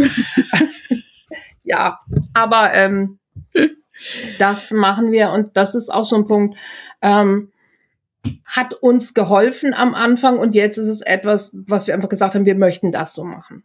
Okay. Und da wir, jeder Kunde, der was kauft bei uns, bekommt einen Zettel mit in sein Paket, wo das auch draufsteht. Dass er sich bitte nicht wundern soll, dass er ja so, so eine Art von Karton bekommt und nicht fancy und gebrandet. Ähm, im warum Zweifel wir das machen. Fancy und gebrandet, aber, aber nicht von uns. Nicht von uns, sondern von irgendeinem was weiß ich, Schuhhändler oder von irgendwelchen anderen Anbietern, die viel Versandartikel machen und ähm, ja. Das, ich habe ich hab nämlich damals, ich, als ich äh, mein, mein ähm, Gewinnspiel gemacht habe auf Instagram, äh, da habt ihr mir ja auch ein paar Preise zur Verfügung gestellt und da habe ich mich nicht gewundert, da kam ein Paket dran und ich meine, es war sogar Solomon Kane, stand da fett drauf, weil die gesagt hat, wir, wir packen dir noch eine Überraschung dazu. Und ich dachte, was, das, das war aber auch so ein komplett zusammengebastelter Karton, der irgendwie aus zwei bestand. Ich dachte, die haben mir jetzt kein Solomon Kane mitgeschickt, sind die wahnsinnig? Nein, ganz so wahnsinnig nicht.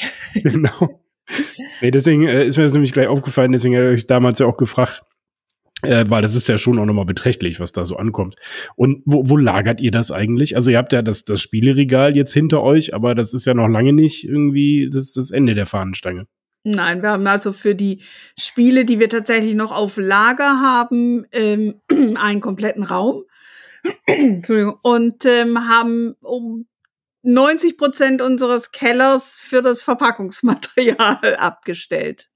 Die Kartons werden natürlich auch platt gemacht, also flach gelegt. Also ich stapel die nicht in Kartonform, sondern also, also flach und äh, der Größe nach sortiert. Und äh, teilweise, wenn ich dann richtig gut drauf bin, schreibe ich mir auch noch oben auf die Ecke immer, wie groß der Karton ist, damit ich beim, beim Suchen dann schneller bin. In letzter Zeit war ich faul, ich habe sie nur noch der Größe nach sortiert. Aber ja, dann, dann muss man ja auch bedenken, wir haben zwei Räume hier. Also einer, da stehen ausschließlich Drucker. Da mhm. stehen die ganzen Resin-Drucker drin und ähm, das Lager teilt sich den Platz momentan mit den Filament-Druckern.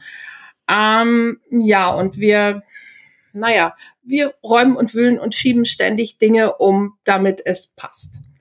Und das ist ähm, Karton-Tetris. okay. Ja, also man merkt es halt, also wenn so, so schubweise, die kommen ja auch immer schubweise, da kommt ja nicht mal ein Spiel pro Woche, so ganz gemütlich. Das wäre so die Rate, wenn von denen, die dieses Jahr kommen könnten, 50 Prozent kommen, würde das bedeuten, wir würden jede Woche eine Lieferung bekommen. Wäre ganz gemütlich. Aber nein, wenn sie kommen, kommen sie en masse und dann kommen hier mehrere große und das stapelt sich. Ähm, und kommen halt mal drei Wochen keine. Okay. Und äh, ja. Ja, also das, äh, also gerade bei diesen großen Brocken, das sind ja schon größere Kisten, die da da rum. Naja, also hier, das war zum Beispiel so ein großes Eon.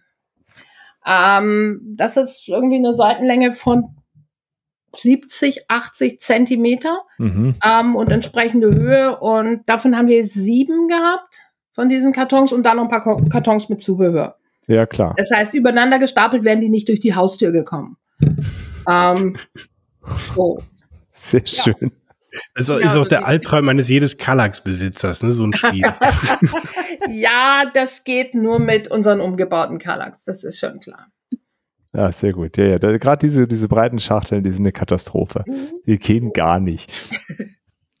ähm, die größte Bestellung war einmal eine, eine Europalette. Da kam, kam der, der kam vorher noch mal zum Gucken, weil sie nicht sicher war, ob er die Europalette durch die Tür bekommt.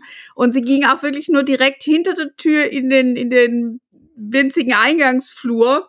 Und die stand dann. Es kam dann niemand mehr zur Tür rein, es ging niemand mehr zur Tür raus. Und das Problem war, es ging die Tür auch nicht mehr zu. Und dann haben wir also erstmal die Palette aufreißen müssen und alles wegtragen müssen und dann ähm, die Palette irgendwo hinstellen. Das war auch noch so ein Klopper. Die Dinger sind ja schwer wie die Nacht. Und ähm, was machen wir jetzt mit dieser Palette? Da war der Fahrer natürlich längstens weg. Also Klar. Die nehmen die auch nicht wieder mit Palette zurück. vergisst man nie. Aber die- Aber die, mittlerweile kann man ein ganz gutes Geschäft mit Europaletten machen. Die können ja auch noch im Shop anbieten. Richtig. aber nur für Abholer. ja. Absolut. Äh, Ich habe da noch eine. ja, Alex. Äh, Entschuldige, Dirk, vielleicht wolltest du das gleiche Thema ansprechen. Nee, erzähl du mal. Na, dann mache ich. ähm, ich ich stelle mir noch die Frage, was ich nämlich eigentlich äh, super cool finde, ist das, was ihr eigentlich so am Rande erwähnt habt. Ähm, der Fakt nämlich, dass man auch äh, zu euch kommen kann und die Spiele testen kann. Wie, wie läuft denn das ab? Gucke ich jetzt im, im Shop einfach durch und sage, oh ja, hier, das Spiel und das Spiel, da würde ich gerne treffen. Äh, nehmt euch mal das Wochenende nichts vor, ich komme zwei Tage und zock da äh, mit euch durch. Oder wie muss ich mir das Na vorstellen? ja, also sagen wir so, wenn wir auf das Spiel Bock hätten, ist es nicht ausgeschlossen. ähm, ähm, also es ist schon so, dass wir das natürlich nur auf Anfrage machen. Ähm, wie gesagt, wir haben ja noch mal nun leider einen weiteren Job, dem wir irgendwie nachgehen müssen.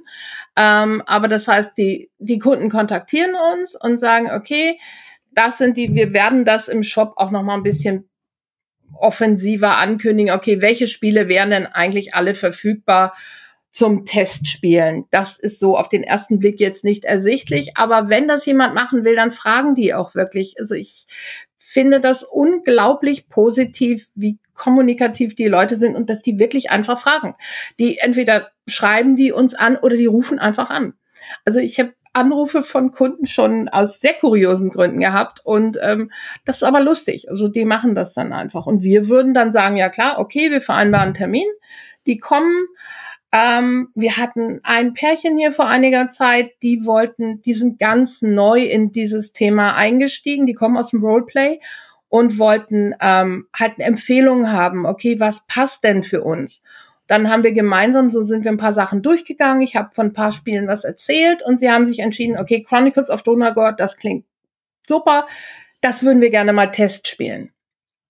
Dann haben wir uns verabredet und haben einen ganzen Nachmittag gespielt mit ihnen und gesagt, ja, wunderbar. Und wir haben es für sie bestellt und die werden es demnächst abholen. Also so läuft das dann ab. Was wir gerne machen würden, ist mehr noch in der Richtung, ich sag, das ist alles noch so im, in den Anfängen und wir haben so viele Ideen. Wir würden gerne ähm, monatliche Spiele-Treffen hier machen, ähm, wo man, es gibt ja durchaus ein paar Spiele, nicht unsere, aber Shop-Spiele, wo man auch ähm, Turnierchen spielen könnte oder solche Dinge. Ähm, ja, sowas würden wir auch gerne machen. Dann haben wir, kriegen wir jetzt demnächst ein paar wunderschöne Skirmish-Spiele. Ähm, wo wir auch sagen wollen, wir würden gerne Veranstaltungen machen Leute, wenn die Bock haben, hier zwei Teams und dann ab dafür. Wir kriegen jetzt Airfall Chronicles, wir werden Limbo bekommen. Ähm, die sind absolut cool. Ähm, nicht nur ein Hingucker, sondern wirklich sehr, sehr tolle Spiele. Ähm, und ähm, ja, da würden wir natürlich Leute auch gerne einladen in den Shop und zu sagen, kommt, spielt das, guckt euch das an und ähm, ja, wir Das natürlich- im Zweifel und lassen die Leute dann spielen. Sehr cool. Ist natürlich auch äh, prima, also quasi das perfekteste, also perfekter kann man sich ein Verkaufsgespräch gar nicht vorstellen. Ne? Äh, man hat es angezockt und dann, ach ja, kannst du auch direkt mitnehmen. Ne? Ja, gerne. So genau. wenn du, das heißt, wenn du das das, Ende der Geschichte erleben möchtest, musst du es kaufen. Genau, genau. Naja, das heißt ja auch, müsst halt immer die so- Regeln lernen, ne? ja, das machen wir. Ja, wir erklären das ja. Also ich meine, ich wa- erwarte jetzt nicht von jemandem, dass er sich zwei Stunden lang hinsetzt und das Rulebook liest. Ja, ja. Also äh, ja, ich weiß ja, dass die kommen. Ich weiß, ich muss das Ding erklären und das geht dann schon.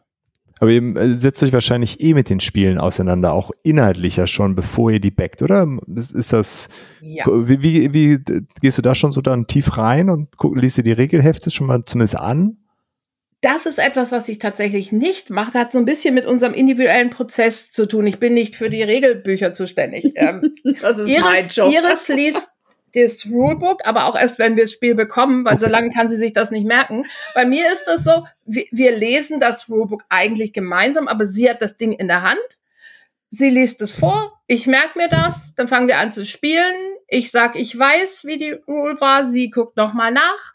Ähm, Sie So hat dann natürlich recht. Okay. also so läuft das. Ähm, also Rules im Vorfeld nicht nur so allgemeine Dinge, was ich mache. Ich gucke mir äh, Previews an. Mhm. Natürlich, ich gucke mir Gameplay-Videos an, ich gucke mir die Kampagnen selber natürlich genau an. Kommt ein bisschen drauf an, kenne ich den Creator schon, kenne ich andere Spiele von dem. Ähm, Sowas gucke ich mir an, um auch das Gameplay einschätzen zu können. Und dann äh, gucke ich mir an, okay, wie ist das Feedback aus der Community? Also die, die Kommentare lesen ähm, im Kickstarter selber und um den Kickstarter herum und ja. Okay, und so könnt ihr dann halt auch zur Empfehlung dann aussprechen, nehme nehm ich an. Ja, natürlich. Also es bringt ja niemandem was, wenn das Spiel einfach nicht passt. Also es, es gibt ja nichts Ärgerliches, also du hast da so einen Teil, du freust dich da tierisch drauf und dann kommt das und dann das ist eigentlich nicht meins. Das ist total doof. Ähm, und ich kann einfach dann jemandem nur sagen, okay, also nach dem, was du mir sagst, was du möchtest, sorry, ich würde das Spiel ja gern verkaufen, das ist aber nichts für dich. Mhm. Also es kommt dann vielleicht ähm, irgendwas anderes oder schau, dass du das Spiel vielleicht bekommst. Ich habe es jetzt gerade nicht, aber ich würde natürlich auch sagen, ich würde eher was empfehlen, was ich dann halt nicht habe, als jemandem was zu verkaufen, was einfach nicht passt, wo ich genau weiß, das macht den nicht happy. Okay. Macht mich auf Dauer dann auch nicht happy. Also ich, ich freue mich halt, wenn jemand dann sagt, wow, das hat gut gepasst und das ähm, ist genau richtig und das hat Spaß gemacht die kommen komm dann, dann, auch, wieder. Die kommen dann auch zurück, ja. diese Kunden, die dann da waren und denen hat man gesagt, das zum Beispiel wäre super. Wir haben aber kein Exemplar mehr. Guck, ob du es irgendwo auf dem Zweitmarkt bekommst. Und die uns dann teilweise Rückmeldung gegeben haben, oh, ich habe es jetzt bekommen, aber ihr habt doch dann die Erweiterungen, wenn die geliefert werden, die hole ich mir dann bei euch. Okay, ja. Klar. Mhm. Macht sich schon bemerkbar dann, so eine Art der Beratung. Funktioniert schon noch, ne?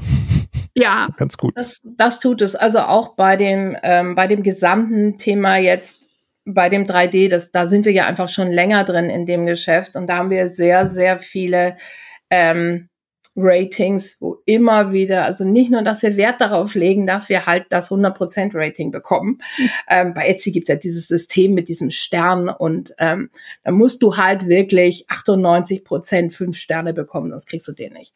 Und das, wir haben schon auch den Ehrgeiz, dass wir ihn bekommen jeden Monat. Wir bekommen ihn auch jeden Monat. Ähm, aber die Kommentare, die wir halt bekommen, über die Qualität der Miniaturen und über die Qualität des Service und wie wird es gehandelt, wenn was nicht funktioniert und das sind die Dinge, die sind eben wichtig. Es ist für, für die Art von Shop, die wir sind, ist das ein, eine ganz wichtige Säule, ähm, wie dieser Kontakt auch zu den Kunden ist. Verstehe.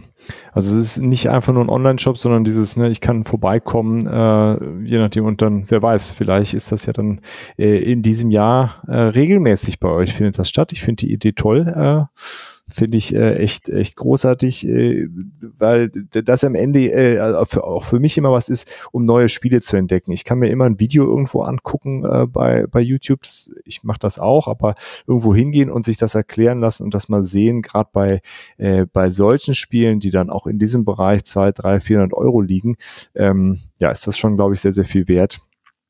Äh, ja, deswegen ja, ist ja cool, in Hamburg eine Adresse zu haben, wo man sowas machen kann wollte gerade sagen, vielleicht müssen wir da mal was organisieren. So ein, ein Kickstarter äh, BGT äh, Brettspiel Wochenende in Hamburg. Ja, genau. Das wird auch mal was. Kein ja, Problem. ja, also das ist halt etwas, ähm, was noch nicht so richtig angelaufen ist, weil wir, wie gesagt, wir, wir haben Schwierigkeiten damit, die ganzen Ideen umzusetzen und ähm, ich denke, die Aber Leute, die uns zeitliche Schwierigkeiten. Nur zeitliche, ja, ja, nur zeitliche Schwierigkeiten. Die Leute, die uns bisher gefunden haben, sind, glaube ich, sehr happy mit uns und wir mit ihnen. Ähm, es sind nur noch viel zu wenige und ähm, worum es uns geht, ist einfach bekannter zu werden, dass die Leute wissen, okay, und das ist Luxuring. Die ja. irren, das sind Luxurings und ähm, ja, Deswegen sind wir auch dieses Jahr zum ersten Mal auf der Messe in Essen. Ja, wir sind in Essen, endlich. Wir werden es schaffen. Wir haben eine ganz coole Aktion geplant für Essen.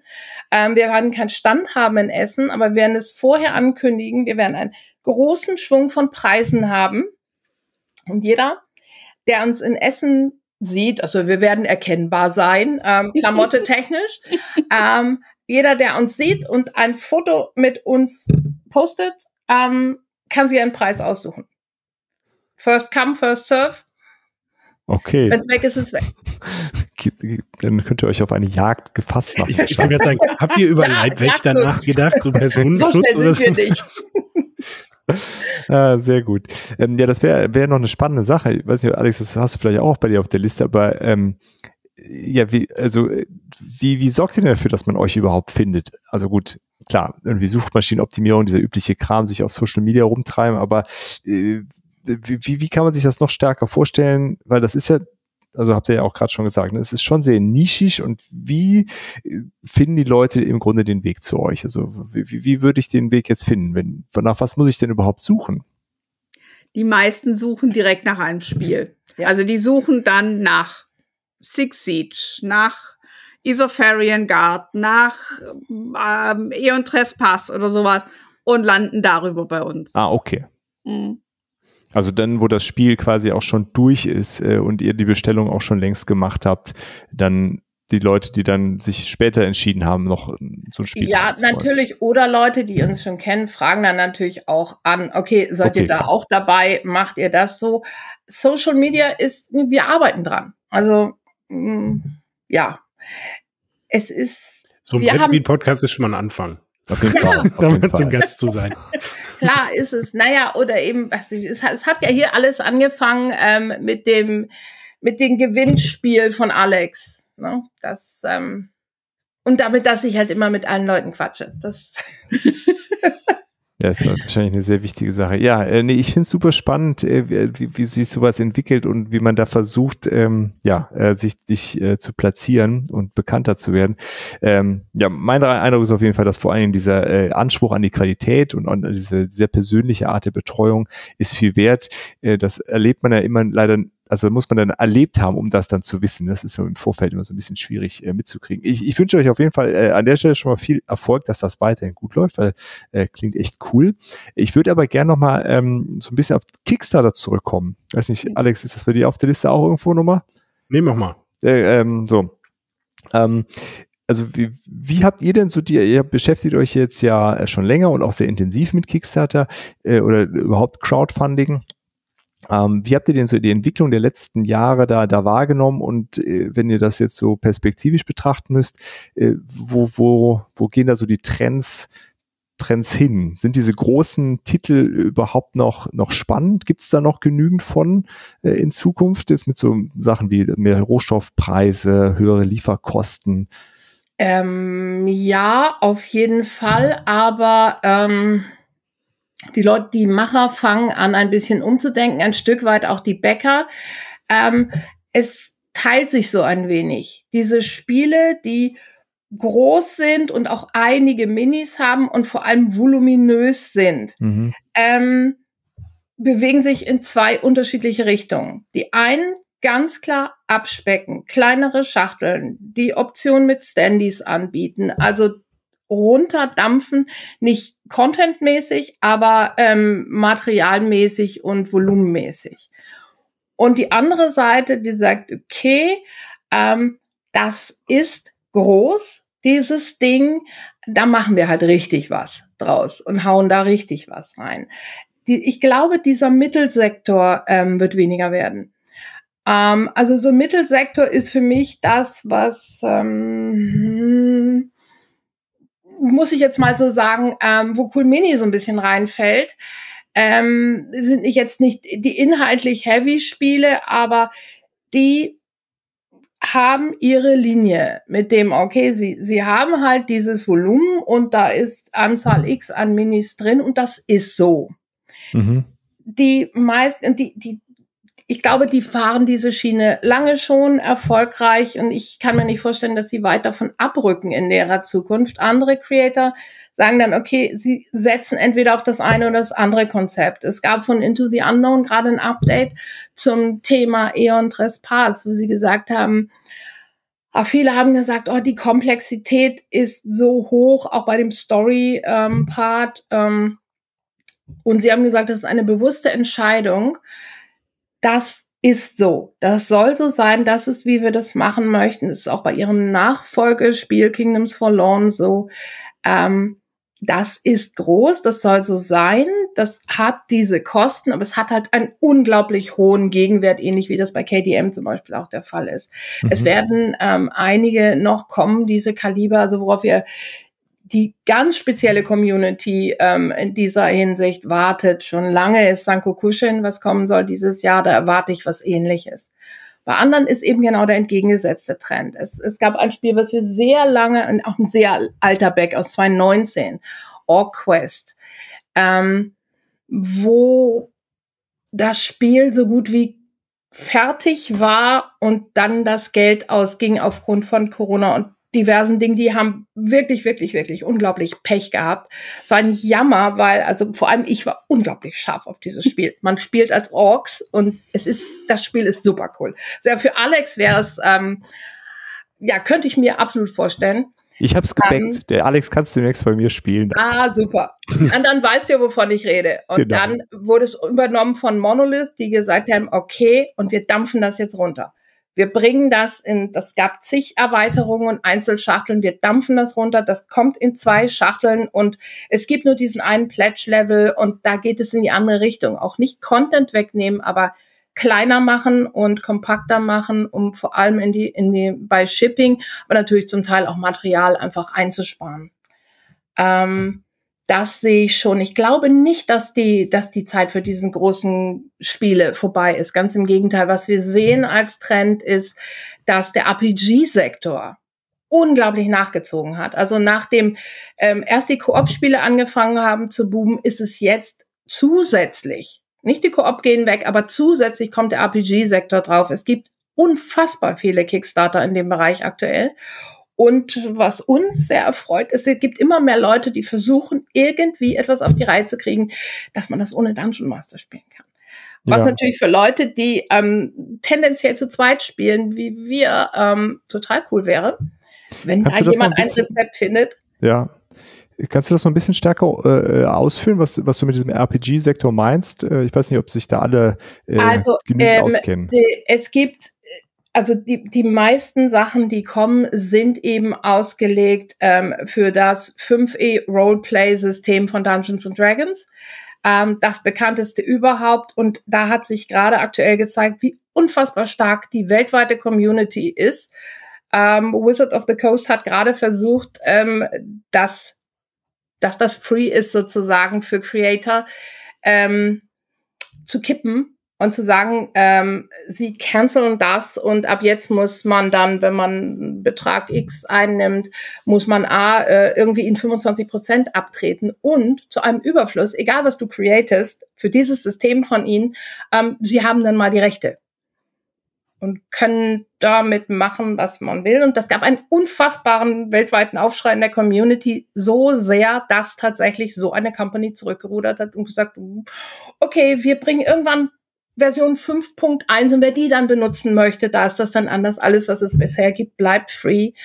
Ähm, es ist unglaublich, wie groß die Community ist mittlerweile und wie aktiv die auch ist. Und man spiegelt sich eben wieder bei Kickstarter, dass es unglaublich viele Projekte gibt, wirklich jede Woche mehrere Projekte, große Roleplay-Szenarien, riesige Geschichten oder es gibt unheimlich viel Zusatzmaterial. Wie jetzt hier gibt's noch ein Buch mit Spells und da gibt es noch ein Buch mit hier kannst du Szenarien createn. Plus eigene Systeme neben den bekannten großen, die rauskommen. Also es ist sehr, sehr, sehr viel geworden in den letzten Jahren. Plus natürlich dann die Miniaturen, die wir ja. dann im Zweifel für den Kunden drucken, wenn er sich dieses äh, RPG gekauft hat und sagt, oh, ich brauche jetzt aber diese 25 Orks und die drei Kampfdrohnen. Mhm. Okay. Ja, auch das, der, der Sektor ist auch natürlich raufgegangen bei Kickstarter, ähm, diese Projekte, klar. Macht ihr dann diese RPGs auch bei euch im Shop oder ist euer Fokus weiterhin die, äh, die großen Kickstarter? Unser Fokus ist weiterhin die großen Kickstarter, plus wir wollen auch in den RPG-Sektor. Ich will da schon rein, seit ich die Buchstaben RPG das erste Mal verstanden habe, also von wirklich, wirklich lange. Und es hat nie irgendwie hingehauen. Und wir haben jetzt gerade eine sehr coole neue Sache aufgetan. Ähm, ich habe vor zwei Wochen das ist erst zwei Wochen her, einen Anruf bekommen von, von jemandem, der sagte so, ja, ähm, die machen da so ein RPG und habt ihr so ein, so ein Ballrock-artiges Monster irgendwie, so wie aus Herr der Ringe? Und so, ja, okay, hm, so, wofür denn genau? Und dann stellt sich raus, hey, ähm, ja, die haben einen YouTube-Kanal ähm, mit lauter deutschen Synchronsprechern und die spielen ein Rollenspiel und die brauchten für den nächsten Tag diese Miniatur. Hättet ihr die auch gleich hin bemalt? Und da habe ich eine Weile rum überlegt, habe ein, zwei Sachen aus unserem eigenen Regal fotografiert und gesagt, okay, passt das, passt das. Ja, okay, cool, das ist fein. Er wohnt direkt bei mir um die Ecke, kam vorbei, hat gesagt, okay, ich leihe mir die Figur jetzt aus. ähm, ja, die Folge wird, glaube ich, nächste oder übernächste Woche dann ausgestrahlt mit dieser Figur und darüber kamen wir ganz kurz, man hat ja nie Zeit, halbe Stunde Gespräch, führte dazu, dass er letzte Woche nochmal da war, brachte die Figur zurück und ähm, ja, wir wollen da jetzt so ein bisschen Haus- und Hofausstatter werden. Wir dürfen nicht sagen, was wir machen für sie, weil das soll ja für die Spieler und die Zuschauer eine Überraschung sein, aber wir werden etwas, ein erstes sehr cooles Setting für die produzieren wir gerade und ähm, dann kommen wir ins Fernsehen. Also nicht wir, aber eure Miniaturen zumindest. Unsere, ja, Dinge, die wir gedruckt haben. Nennen wir es Dinge, die wir gedruckt haben. Ähm, Könnt ihr denn verraten, für wen ihr das macht? Wenn ihr schon das machen wir für die Dice Actors. Okay, cool. Kann man auf YouTube finden, ist ähm, ja ist ein sehr witziges Format und ähm, gab es in Deutschland jetzt noch nicht so viel und ist super spannend. Und natürlich ist es, da die, da die Spieler alle Synchronsprecher sind, kann man sich ja vorstellen, da ist unglaublich viel Roleplay und ähm, ich weiß nicht, Alex, hätte dir es ja mal gesagt, hast du schon mal reingeguckt? Ja, ja, ich habe mir jetzt mal eine Folge angeguckt. Es ist und? ja wirklich unfassbar gut. ja, also das macht wirklich sehr viel Spaß dazu zu hören und äh, man kriegt auf jeden Fall direkt wieder Bock, äh, wieder zu spielen. Und äh, ja, großartiges Format. Ich bin sehr gespannt. Äh, ich glaube, das Ballrock-artige äh, kann ich mir vorstellen, was ihr da aus eurem Regal äh, rausgenommen habt. Äh, und ähm, ja, ich bin sehr gespannt, was ich dann äh, noch von euch da sehe. Ja, ja, wir auch. Also wir hoffen wirklich, dass wir auch da was, was aufbauen können. Das ist halt auch eine Kooperation. Also wir spielen nicht nur gerne kooperativ, wir leben auch gerne kooperativ und ähm, gemeinsame Projekte mit anderen. Es macht uns viel Spaß und es ist aus meiner Sicht ist das die Zukunft, einfach Kooperation. Sehr cool. Alex, hast du noch Sachen auf deiner Liste? Ähm, nee, tatsächlich nicht, außer was, was mich noch so am Rande interessiert hat, ähm, das habe ich ja auch in einem äh, Artikel, der über euch erschienen ist, äh, gelesen. Ähm, ihr habt mir auch ein Foto geschickt, da steht ja auch drin, dieses, dieses, was ihr am Rande erwähnt hat, dieses Kloster, was ein Quadratmeter groß ist. Wie teuer ist sowas? also, also, naja, es kommt drauf an. Wir haben natürlich noch längst nicht alles gedruckt, was es davon gibt, aber das ist eine riesige Anlage über mehrere Stockwerke mit ähm, Türmen und Gängen und allem Möglichen. Ich habe in dem Artikel gesagt, wenn jemand gut verhandelt, wird es vielleicht dreistellig. Es ist halt, da steckt eine Druckzeit von ungefähr zwei Monaten drin. Und ähm, ja, und es gibt noch mehr davon. Also das ist, das ist nur sozusagen das Grundgerüst vom Kloster, was wir hier stehen haben. Es gibt noch Spezialtürme, es gibt einen Alchemistenturm und es gibt eine Brauerei und ähm, es gibt noch ein Gatter zu einem Fluss hin und eine Sägemühle und es gibt die natürlich auch noch in zerstört. Also wenn sie sozusagen von, keine Ahnung, den Normannen, den Wikingern oder wem auch immer überrannt wurde. ja, die zerstören gerne mal Klöster, das. Ja, genau. ja, ähm, also so große Dinge. Ähm, deswegen haben wir das, dieses spezielle Modell noch nicht im Shop, weil natürlich, ich meine, hm, mal ganz ehrlich, also ähm, da würde ich mich auch schwer tun, das zu kaufen. Wir versuchen gerade, das in kleinere Stücke runterzubrechen und zu sagen, okay, das ist extrem modular, das Ganze. Da kann man alle mhm. möglichen kleineren Dinge auch draus bauen. Und die versuchen man gerade zusammenzustellen, was es da gibt. Immer mit dem Hintergrund, Bild dazu. So, falls man alle Teile hat, kann man übrigens auch dieses Riesenteil bauen. Ähm, so ein bisschen Lego-artig. okay. So. Ähm, ja, sehr spannend. Das ist ja auf jeden Fall so ein Teil, das ist ja prädestiniert bei irgendwas stehen zu haben, wenn man dann so ein Spieler, regelmäßige Spieleabende hat äh, und Skirmisher im Kloster äh, zocken Ja, möchte. also das ist das, was wir halt hoffen, dass wir das aufgebaut bekommen, eine Community, die da Bock drauf hat und einfach sagt, okay, wir würden da gerne regelmäßig kommen und, und einfach hier auch spielen. Ja, sowas muss bespielt werden, ne? so ein Kloster. Ja, ja absolut. Genau. Und vor allen Dingen bemalt werden. Ja. ja. Quadratmeter Gelände bemalen. Komm vorbei, du darfst gerne. Ähm. Ja. Ich komme gern, vor, ich komm gern vorbei, wenn ich mit meinen Sachen fertig bin. Wir sprechen uns dann so in zwei, drei Jahren nochmal. Vielleicht. Es kommt ja neues Zeug, Alex. Ne? So ist ja, ja, ja, aber ich habe mich ja, also tatsächlich ist das ja für mich auch, ähm, also ich halte mich momentan extrem zurück äh, bei diesen ganzen Kickstarter-Geschichten, weil ich jetzt eben auch selber mehrmals äh, schlechte Erfahrungen gemacht habe. Ähm, sei es mit irgendwie, ja, äh, das Spiel ist leider auf dem Postweg verloren gegangen äh, und äh, ja, ihr kriegt das jetzt aber doch irgendwie oder sei es, naja, wir müssen jetzt nochmal wieder nach äh, äh, Preis anheben und jetzt kommt da doch nochmal was mehr drauf und genau, deswegen ja, tatsächlich äh, ist der Weg über euch dann so dann doch, also für mich jetzt auch der eher lukrativere, dass ich auch sage, naja, dann weiß ich wenigstens direkt, was ich habe, weil man hat ja schon Angst, drückt drauf, irgendwie 80 Euro kostet Spiel, dann sagst du, ja komm, das möchte ich gerne haben, dann wächst du das und am Ende zahlst du irgendwie übertrieben gesagt 200 Euro, wenn dann die äh, Steuer dabei ist und das Shipping dabei ist und äh, denkst dir so, hä, ich wollte da nur was für 80 Euro kaufen und dann rechnet man vielleicht nochmal mit 40 Euro drauf oder so, aber ich kann mich da an einen Kickstarter erinnern, ähm, ähm, ja, ich weiß gar nicht mehr, wie der heißt. Das war so auch so ein Dungeon Crawler mit äh, Bierpints.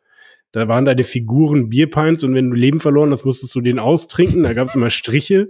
Und ne, dann hast du halt, also fand ich halt mega cool, der erste Dungeon Crawler als Trinkspiel. Fand ich eine geniale Idee. Ne? Auch das ganze Material in, in Wasser fest und hast du nicht gesehen. Und das Gläser-Pledge, wenn du das dann genommen hast mit den Gläsern, dann kam dann halt 80 Dollar Shipping drauf. Und das war mehr als das Grund, als das Spiel gekostet hat. Und da war der Punkt, wo ich gesagt nee, Freunde. Also ich bezahle nicht mehr Versand. Das Spiel hat 60 Euro gekostet und der Versand dafür Nummer 80. Da habe ich gesagt, nee. Also da hört es dann wirklich auf irgendwann. Und ähm, ja, das würde ja bei euch dann in dem Sinne so ja nicht passieren. Da weiß man ja direkt, das ist der Preis, den ich jetzt bezahle ja. und da wird's nicht mehr und nicht weniger. Also ja, was, wir, nicht, was wir auch ähm, haben werden, wenn alles gut läuft, ab irgendwann im nächsten Monat, ähm, dass man tatsächlich auch Ratenzahlung machen kann. Das ist auch ein Trend, der immer mehr kommt, weil diese großen Projekte, ähm, ich glaube, offiziell hat das angefangen mit Chronicles of Trunagor, die auf Gamefound, das war sehr chaotisch, wie das gelaufen ist, aber sie haben das durchgezogen, auch wenn das technisch, also ja, nennen wir es chaotisch. Aber sie haben das Ding durchgezogen, weil es halt so viele Leute gab, die gesagt haben, sie würden es so gerne haben und sie würden so gerne alles haben und ähm, aber sie können es nicht bezahlen. Und da haben sie das erste Mal innerhalb eines Kickstarters ein Ratenzahlungssystem aufgesetzt. Das ist etwas, ähm, was für uns auch so ein Punkt ist. Wir haben auch jetzt schon einige Kunden, die gesagt haben, oh, können, können wir das irgendwie so machen? Ähm, und wir werden diese Möglichkeit auch schaffen ab nächsten Monat, dass man das auch machen kann. Gerade aufgrund dieser Kombination von ähm, hoher Preis und lange Wartezeit im Zweifel. Mhm. Also man dann sagt so, naja gut, dann mhm. zahlt's halt in Raten. Passt doch. Also es bietet Verstehe. sich ja an, das zu tun. Spannendes Konzept auf jeden Fall, ja. ja. Wenn man sagt, ich warte sowieso ein Jahr drauf. Ja, eben. Monatlichen Obolus löhnen und man hat's ja sowieso noch nicht. Richtig. Schon. Ich habe gar nicht drüber nachgedacht. Passt eigentlich äh, perfekt zusammen, ne? Ja. ja, eben. Und das ist, ist natürlich auch nicht so einfach, weil man muss sich auch da erstmal einen Namen machen. Du kannst nicht einfach so hingehen und irgendein Zahlungssystem dir nehmen und sagen, ähm, ach übrigens, wir bieten mal Ratenzahlung an und ihr streckt das Geld vor. Ähm, so einfach geht dann das nicht. Also wir haben eine Weile dran gestrickt, aber jetzt werden wir es haben und ich denke, also nächsten Monat wird es irgendwann an den Start gehen, dass wir das auch anbieten können. Sehr cool. Ähm Gut, wenn du nichts mehr hast, Alex, dann ist es ja quasi die Wartezeit, die perfekte Überleitung zur, äh, zur Abschlussfrage. Äh, und Wie sollte ich da jetzt auch noch reingrätschen bei der Überleitung, Dirk? Ein Traum, ein Traum. Und da haben wir uns gefragt, äh, was ist denn das Spiel, auf das wir aktuell am längsten warten? Der Alex darf anfangen.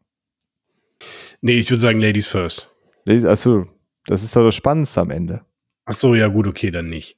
Dann jetzt machen wir okay. unsere ja, kleinen gut. Dinger da kurz weg, Alex, weißt du, und dann dürfen die beiden nochmal ausschweifend über ihren Jetzt wollte ich das zweite Mal in meinem Leben Kavalier sein, jetzt hast du es versaut, Dirk. ja. Ich habe mir da okay. was bei gedacht. Ja, ich, ja, okay. Dramaturgie. Genau. Gut, also äh, der, der, Kickstarter, auf den ich tatsächlich am allerlängsten warte, ist äh, Soul Raiders. Äh, den habe ich auf Deutsch äh, gebackt ähm, beziehungsweise bin da mit einem Euro reingegangen und ähm, das ist bestimmt schon ein Jahr her oder anderthalb Jahre oder vielleicht sind es auch schon zwei, ich bin mir nicht mehr so ganz sicher oder Nein. Ja, ne, das sind irgendwie, und da ist noch nicht, also es, es stand mit der voraussichtlichen Lieferung Dezember 2020, äh, 22, aber es ist bisher noch nicht mal der Pledge Manager aufgegangen. Also ich denke, das Ganze wird sich ähm, ins Unendliche ziehen. Es gibt regelmäßige Updates, das ist die gute Nachricht für mich, äh, weil, ne, wenn es da noch nicht mal Updates gibt, dann macht man sich ja schon Gedanken. Aber das machen sie schon äh, im, relativ regelmäßig. Vom Prinzip her ist Soul Raiders so ein bisschen wie Seventh Continent, nur äh, mit viel mehr Roleplay-Elementen und und äh, Story dahinter. Also du deckst auch quasi so eine Welt Stück für Stück auf, hast deine Charaktere, die du weiterentwickeln kannst. Ähm, genau, und bist da auch so ein bisschen in so einer fantastischen Welt, so ein bisschen mittelalterlich unterwegs. Äh, Fantasy-Gebiet äh, gibt äh, Zauberer, du hast ähnlich wie bei bei ähm, Sword and Sorcery so eine Geisterversion von deinem Charakter und dann habe ich natürlich auch den Pledge genommen, wo das dann auch beides Miniaturen sind äh, und ja, also eigentlich wirklich spannendes äh, Spiel, hat mich total angefixt direkt, weil ich bin nicht so ein Fan von Seven's Continent. Aber das äh, kann ich mir hier mit dieser Geschichte sehr, sehr gut vorstellen. Und das Material, was ich bisher gesehen habe, sieht auch super aus. Schöne Goldmünzen und so. Also ja, schönes Projekt. Warten wir auch drauf, sowohl privat als auch für den Shop. Habe ich auch richtig Bock drauf. ja, sah auch echt gut aus. Sehr gut, habe ich noch nicht von gehört. Dafür ist auch der Podcast da. Der. Richtig, siehste, guck mal. Wäre langweilig, wenn ich auch von allem immer gehört habe. Äh, ich erwarte äh, gar noch gar nicht so lange, das habe ich, äh, das war September äh, 2021, Voidfall von Mindclash, so ein äh, 4X äh, Sci-Fi-Game mit Solo- und Koop-Modus, äh, war quasi ein äh, Instant Buy für mich. Ähm, ja, das, das wird jetzt bald kommen. Das hatte die üblichen Lieferverzögerungen. Die haben nochmal ganz ordentlich am Gameplay geschraubt zwischendurch, äh, aber haben es dann irgendwie doch noch auf die Kette gekriegt, alles hinzukriegen. Äh, genau, das ist gar, ganz unspannend, ehrlich gesagt, äh, also von den Verzögerungen her. Also es hat halt einfach so ein paar Monate einfach nur Verzögerungen gehabt. Und deswegen bin ich jetzt gespannt auf eures. Das ist da bestimmt was Beeindruckendes. Es ist auf jeden Fall etwas ein absolutes Nischenprodukt. Es ist Battle Station und ähm, zusätzlich das Standalone ähm, Dirt Side. Das ist Battle Station ist ein sehr altes ähm, Space Game, ähm, RPG in Space, ähm, sehr Open World, hat einen unheimlich coolen Combat-Mechanismus mit ähm, Du musst, wie, wie beim U-Boot eben, du musst, ähm, du musst zielen, du musst, also du musst natürlich ähm, deine Munition haben, das Zeug muss geladen sein, du musst die Energie haben, du musst zielen, du musst berechnen, wie schnell fliegst du, wie schnell fliegen die anderen, ähm, was fliegt da sonst noch um. Ähm, dann je nachdem, wo du, wenn du triffst, wo du triffst, passieren unterschiedliche Dinge auf den unterschiedlichen Schiffen. Du spielst ein, zwei ähm, Maps parallel. Einmal die, das Schiff, im Schiff und dann ähm, das Board im All mit den unterschiedlichen Schiffen drauf. Um, das ist das ursprüngliche Spiel. Was auch noch sehr, sehr cool daran ist, sind die, die da spielen. Es gibt Rassen von bis und die macht sich immer darüber lustig. Ich habe mich von Anfang an in die Pilze verliebt. Du kannst als Pilz spielen mit coolem Waffengürtel und ähm, ja, aber es gibt auch naja, die üblichen Alienartigen, die Humans. Es gibt aber auch ähm, Rhinoceros im All und es gibt alles Mögliche. Es gibt einen Riesenwal, der rumschwebt ähm, und ähm, so Zeug. Und mit Dirtside, ähm, das ist der eigentliche Kickstarter gewesen, der 2019 ähm, lief, haben sie eine Variante gemacht, ein Standalone-Game, ähm, was aber compatible ist mit dem Battle Station, wo du dann auf die Planeten kannst, wo du landest auf dem Planeten und das Spiel da fortsetzt und in Kampagnen immer wieder auf unterschiedliche Planeten fliegen kannst und wieder ins All. Und ja, hat eine sehr spezielle Fangemeinde seit sehr, sehr vielen Jahren schon. Und sehr viele andere Creator haben Szenarien auch dafür geschrieben. Also es ist so ein, also ein bisschen so ein, so ein, so ein Liebhaberprojekt, ähm, wo wir uns sehr drauf freuen, dass es tatsächlich ähm, kommen wird in den nächsten Monaten. Ja, das klingt sehr cool.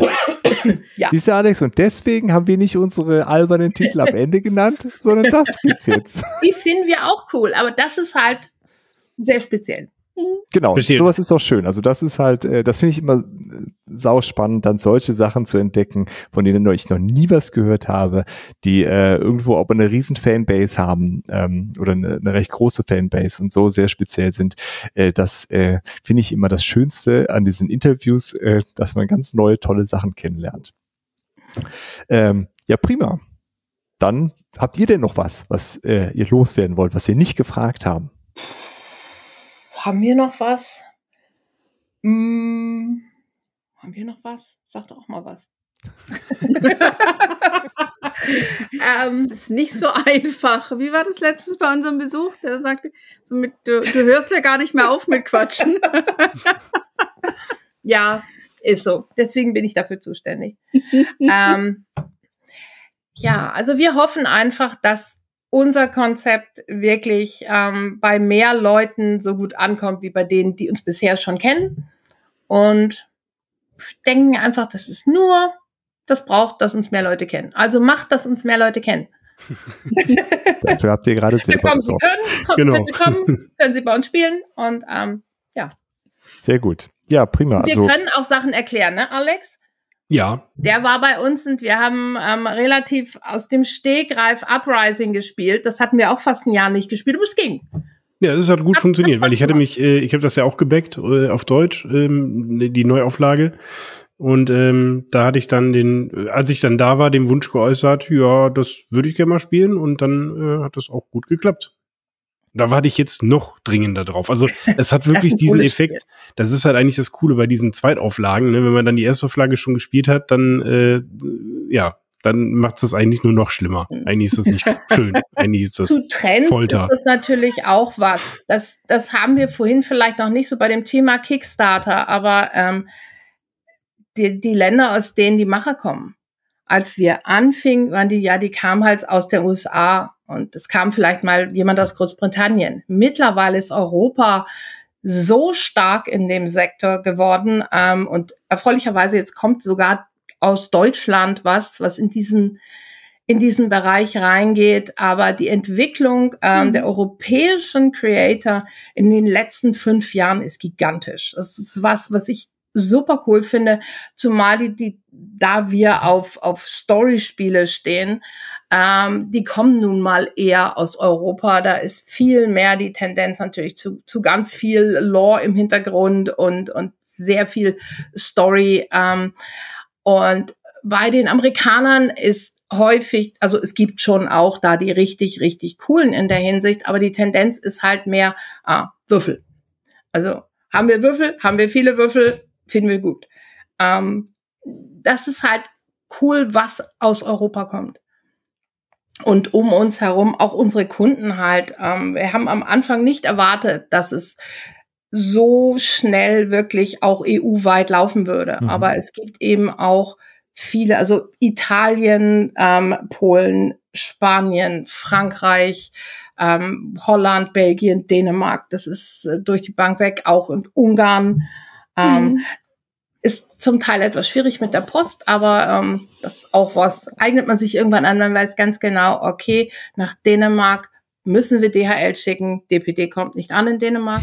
ähm, okay. ja, es sind so, es sind so die Feinheiten, kriegt okay. man irgendwann raus. Ja. Aber das ist halt auch etwas, also wie, wie Europa nachgezogen hat, finde ich total spannend, diese, diese Entwicklung auch, wenn man das eben verfolgt über die Jahre, ähm, was sich da tut auf dem Sektor. Und das ist noch lange nicht das Ende der Fahnenstange, da bin ich ganz sicher. Sehr cool, ja. Dann sind wir gespannt, was da noch kommt. Euch auf jeden Fall super viel Erfolg äh, mit, mit eurem Unternehmen da. Ähm, ich finde das Konzept toll alle, die Bock auf Kickstarter haben, aber äh, keinen Bock haben, sich damit auseinanderzusetzen und äh, sich hinterzuklemmen, was denn jetzt gut ist und wo man, äh, wo man investieren sollte oder nicht. Ähm, ja, wendet euch an äh, Iris ähm, und Jasmin. Vielen, vielen Dank. Das hat ja. echt Spaß gemacht. Ja, Vielen Dank an euch und äh, ja, falls ihr noch Fragen habt, die wir nicht gestellt haben, äh, schreibt uns gerne äh, im Discord, auf Instagram, äh, Postkarten könnt ihr auch weiterhin schicken, gar kein Problem. Äh, wir leiten das dann weiter und hoffen, eure Fragen dann auch noch beantworten zu können und äh, ja, wir hören wir können uns, auch uns auf den Chat-Button klicken. Genau, oder direkt bei euch auf den Chat-Button. oder endlich mal eine Brieftaube schicken. Oder eine da warte ich immer noch drauf. Genau. Wichtig ist, wenn äh, bei euch auf den Chat-Button, wir wollen die Fragen auch hören. Genau, dann müsst ihr uns die stellen. Dann müsst ihr uns die weiter, äh, weiterleiten. Äh, ja, vielen Dank äh, fürs Zuhören und für eure Zeit, äh, ihr beiden. Und äh, ja, bis bald. Bis bald. Tschüss. Das war es auch schon wieder bei The Board Game Theory. Danke fürs Einschalten und wenn ihr mögt, hören wir uns nächste Woche schon wieder. Für Fragen, Wünsche oder Anregungen besucht gerne unseren Discord, schreibt uns auf Instagram oder per Mail an info at theboardgametheory.de oder schickt eine Postkarte. Wir würden uns außerdem darüber freuen, wenn ihr uns bei Spotify, Apple oder wo ihr uns sonst so hört, ein Abo und eine Bewertung dalasst. Vielen Dank und bis bald.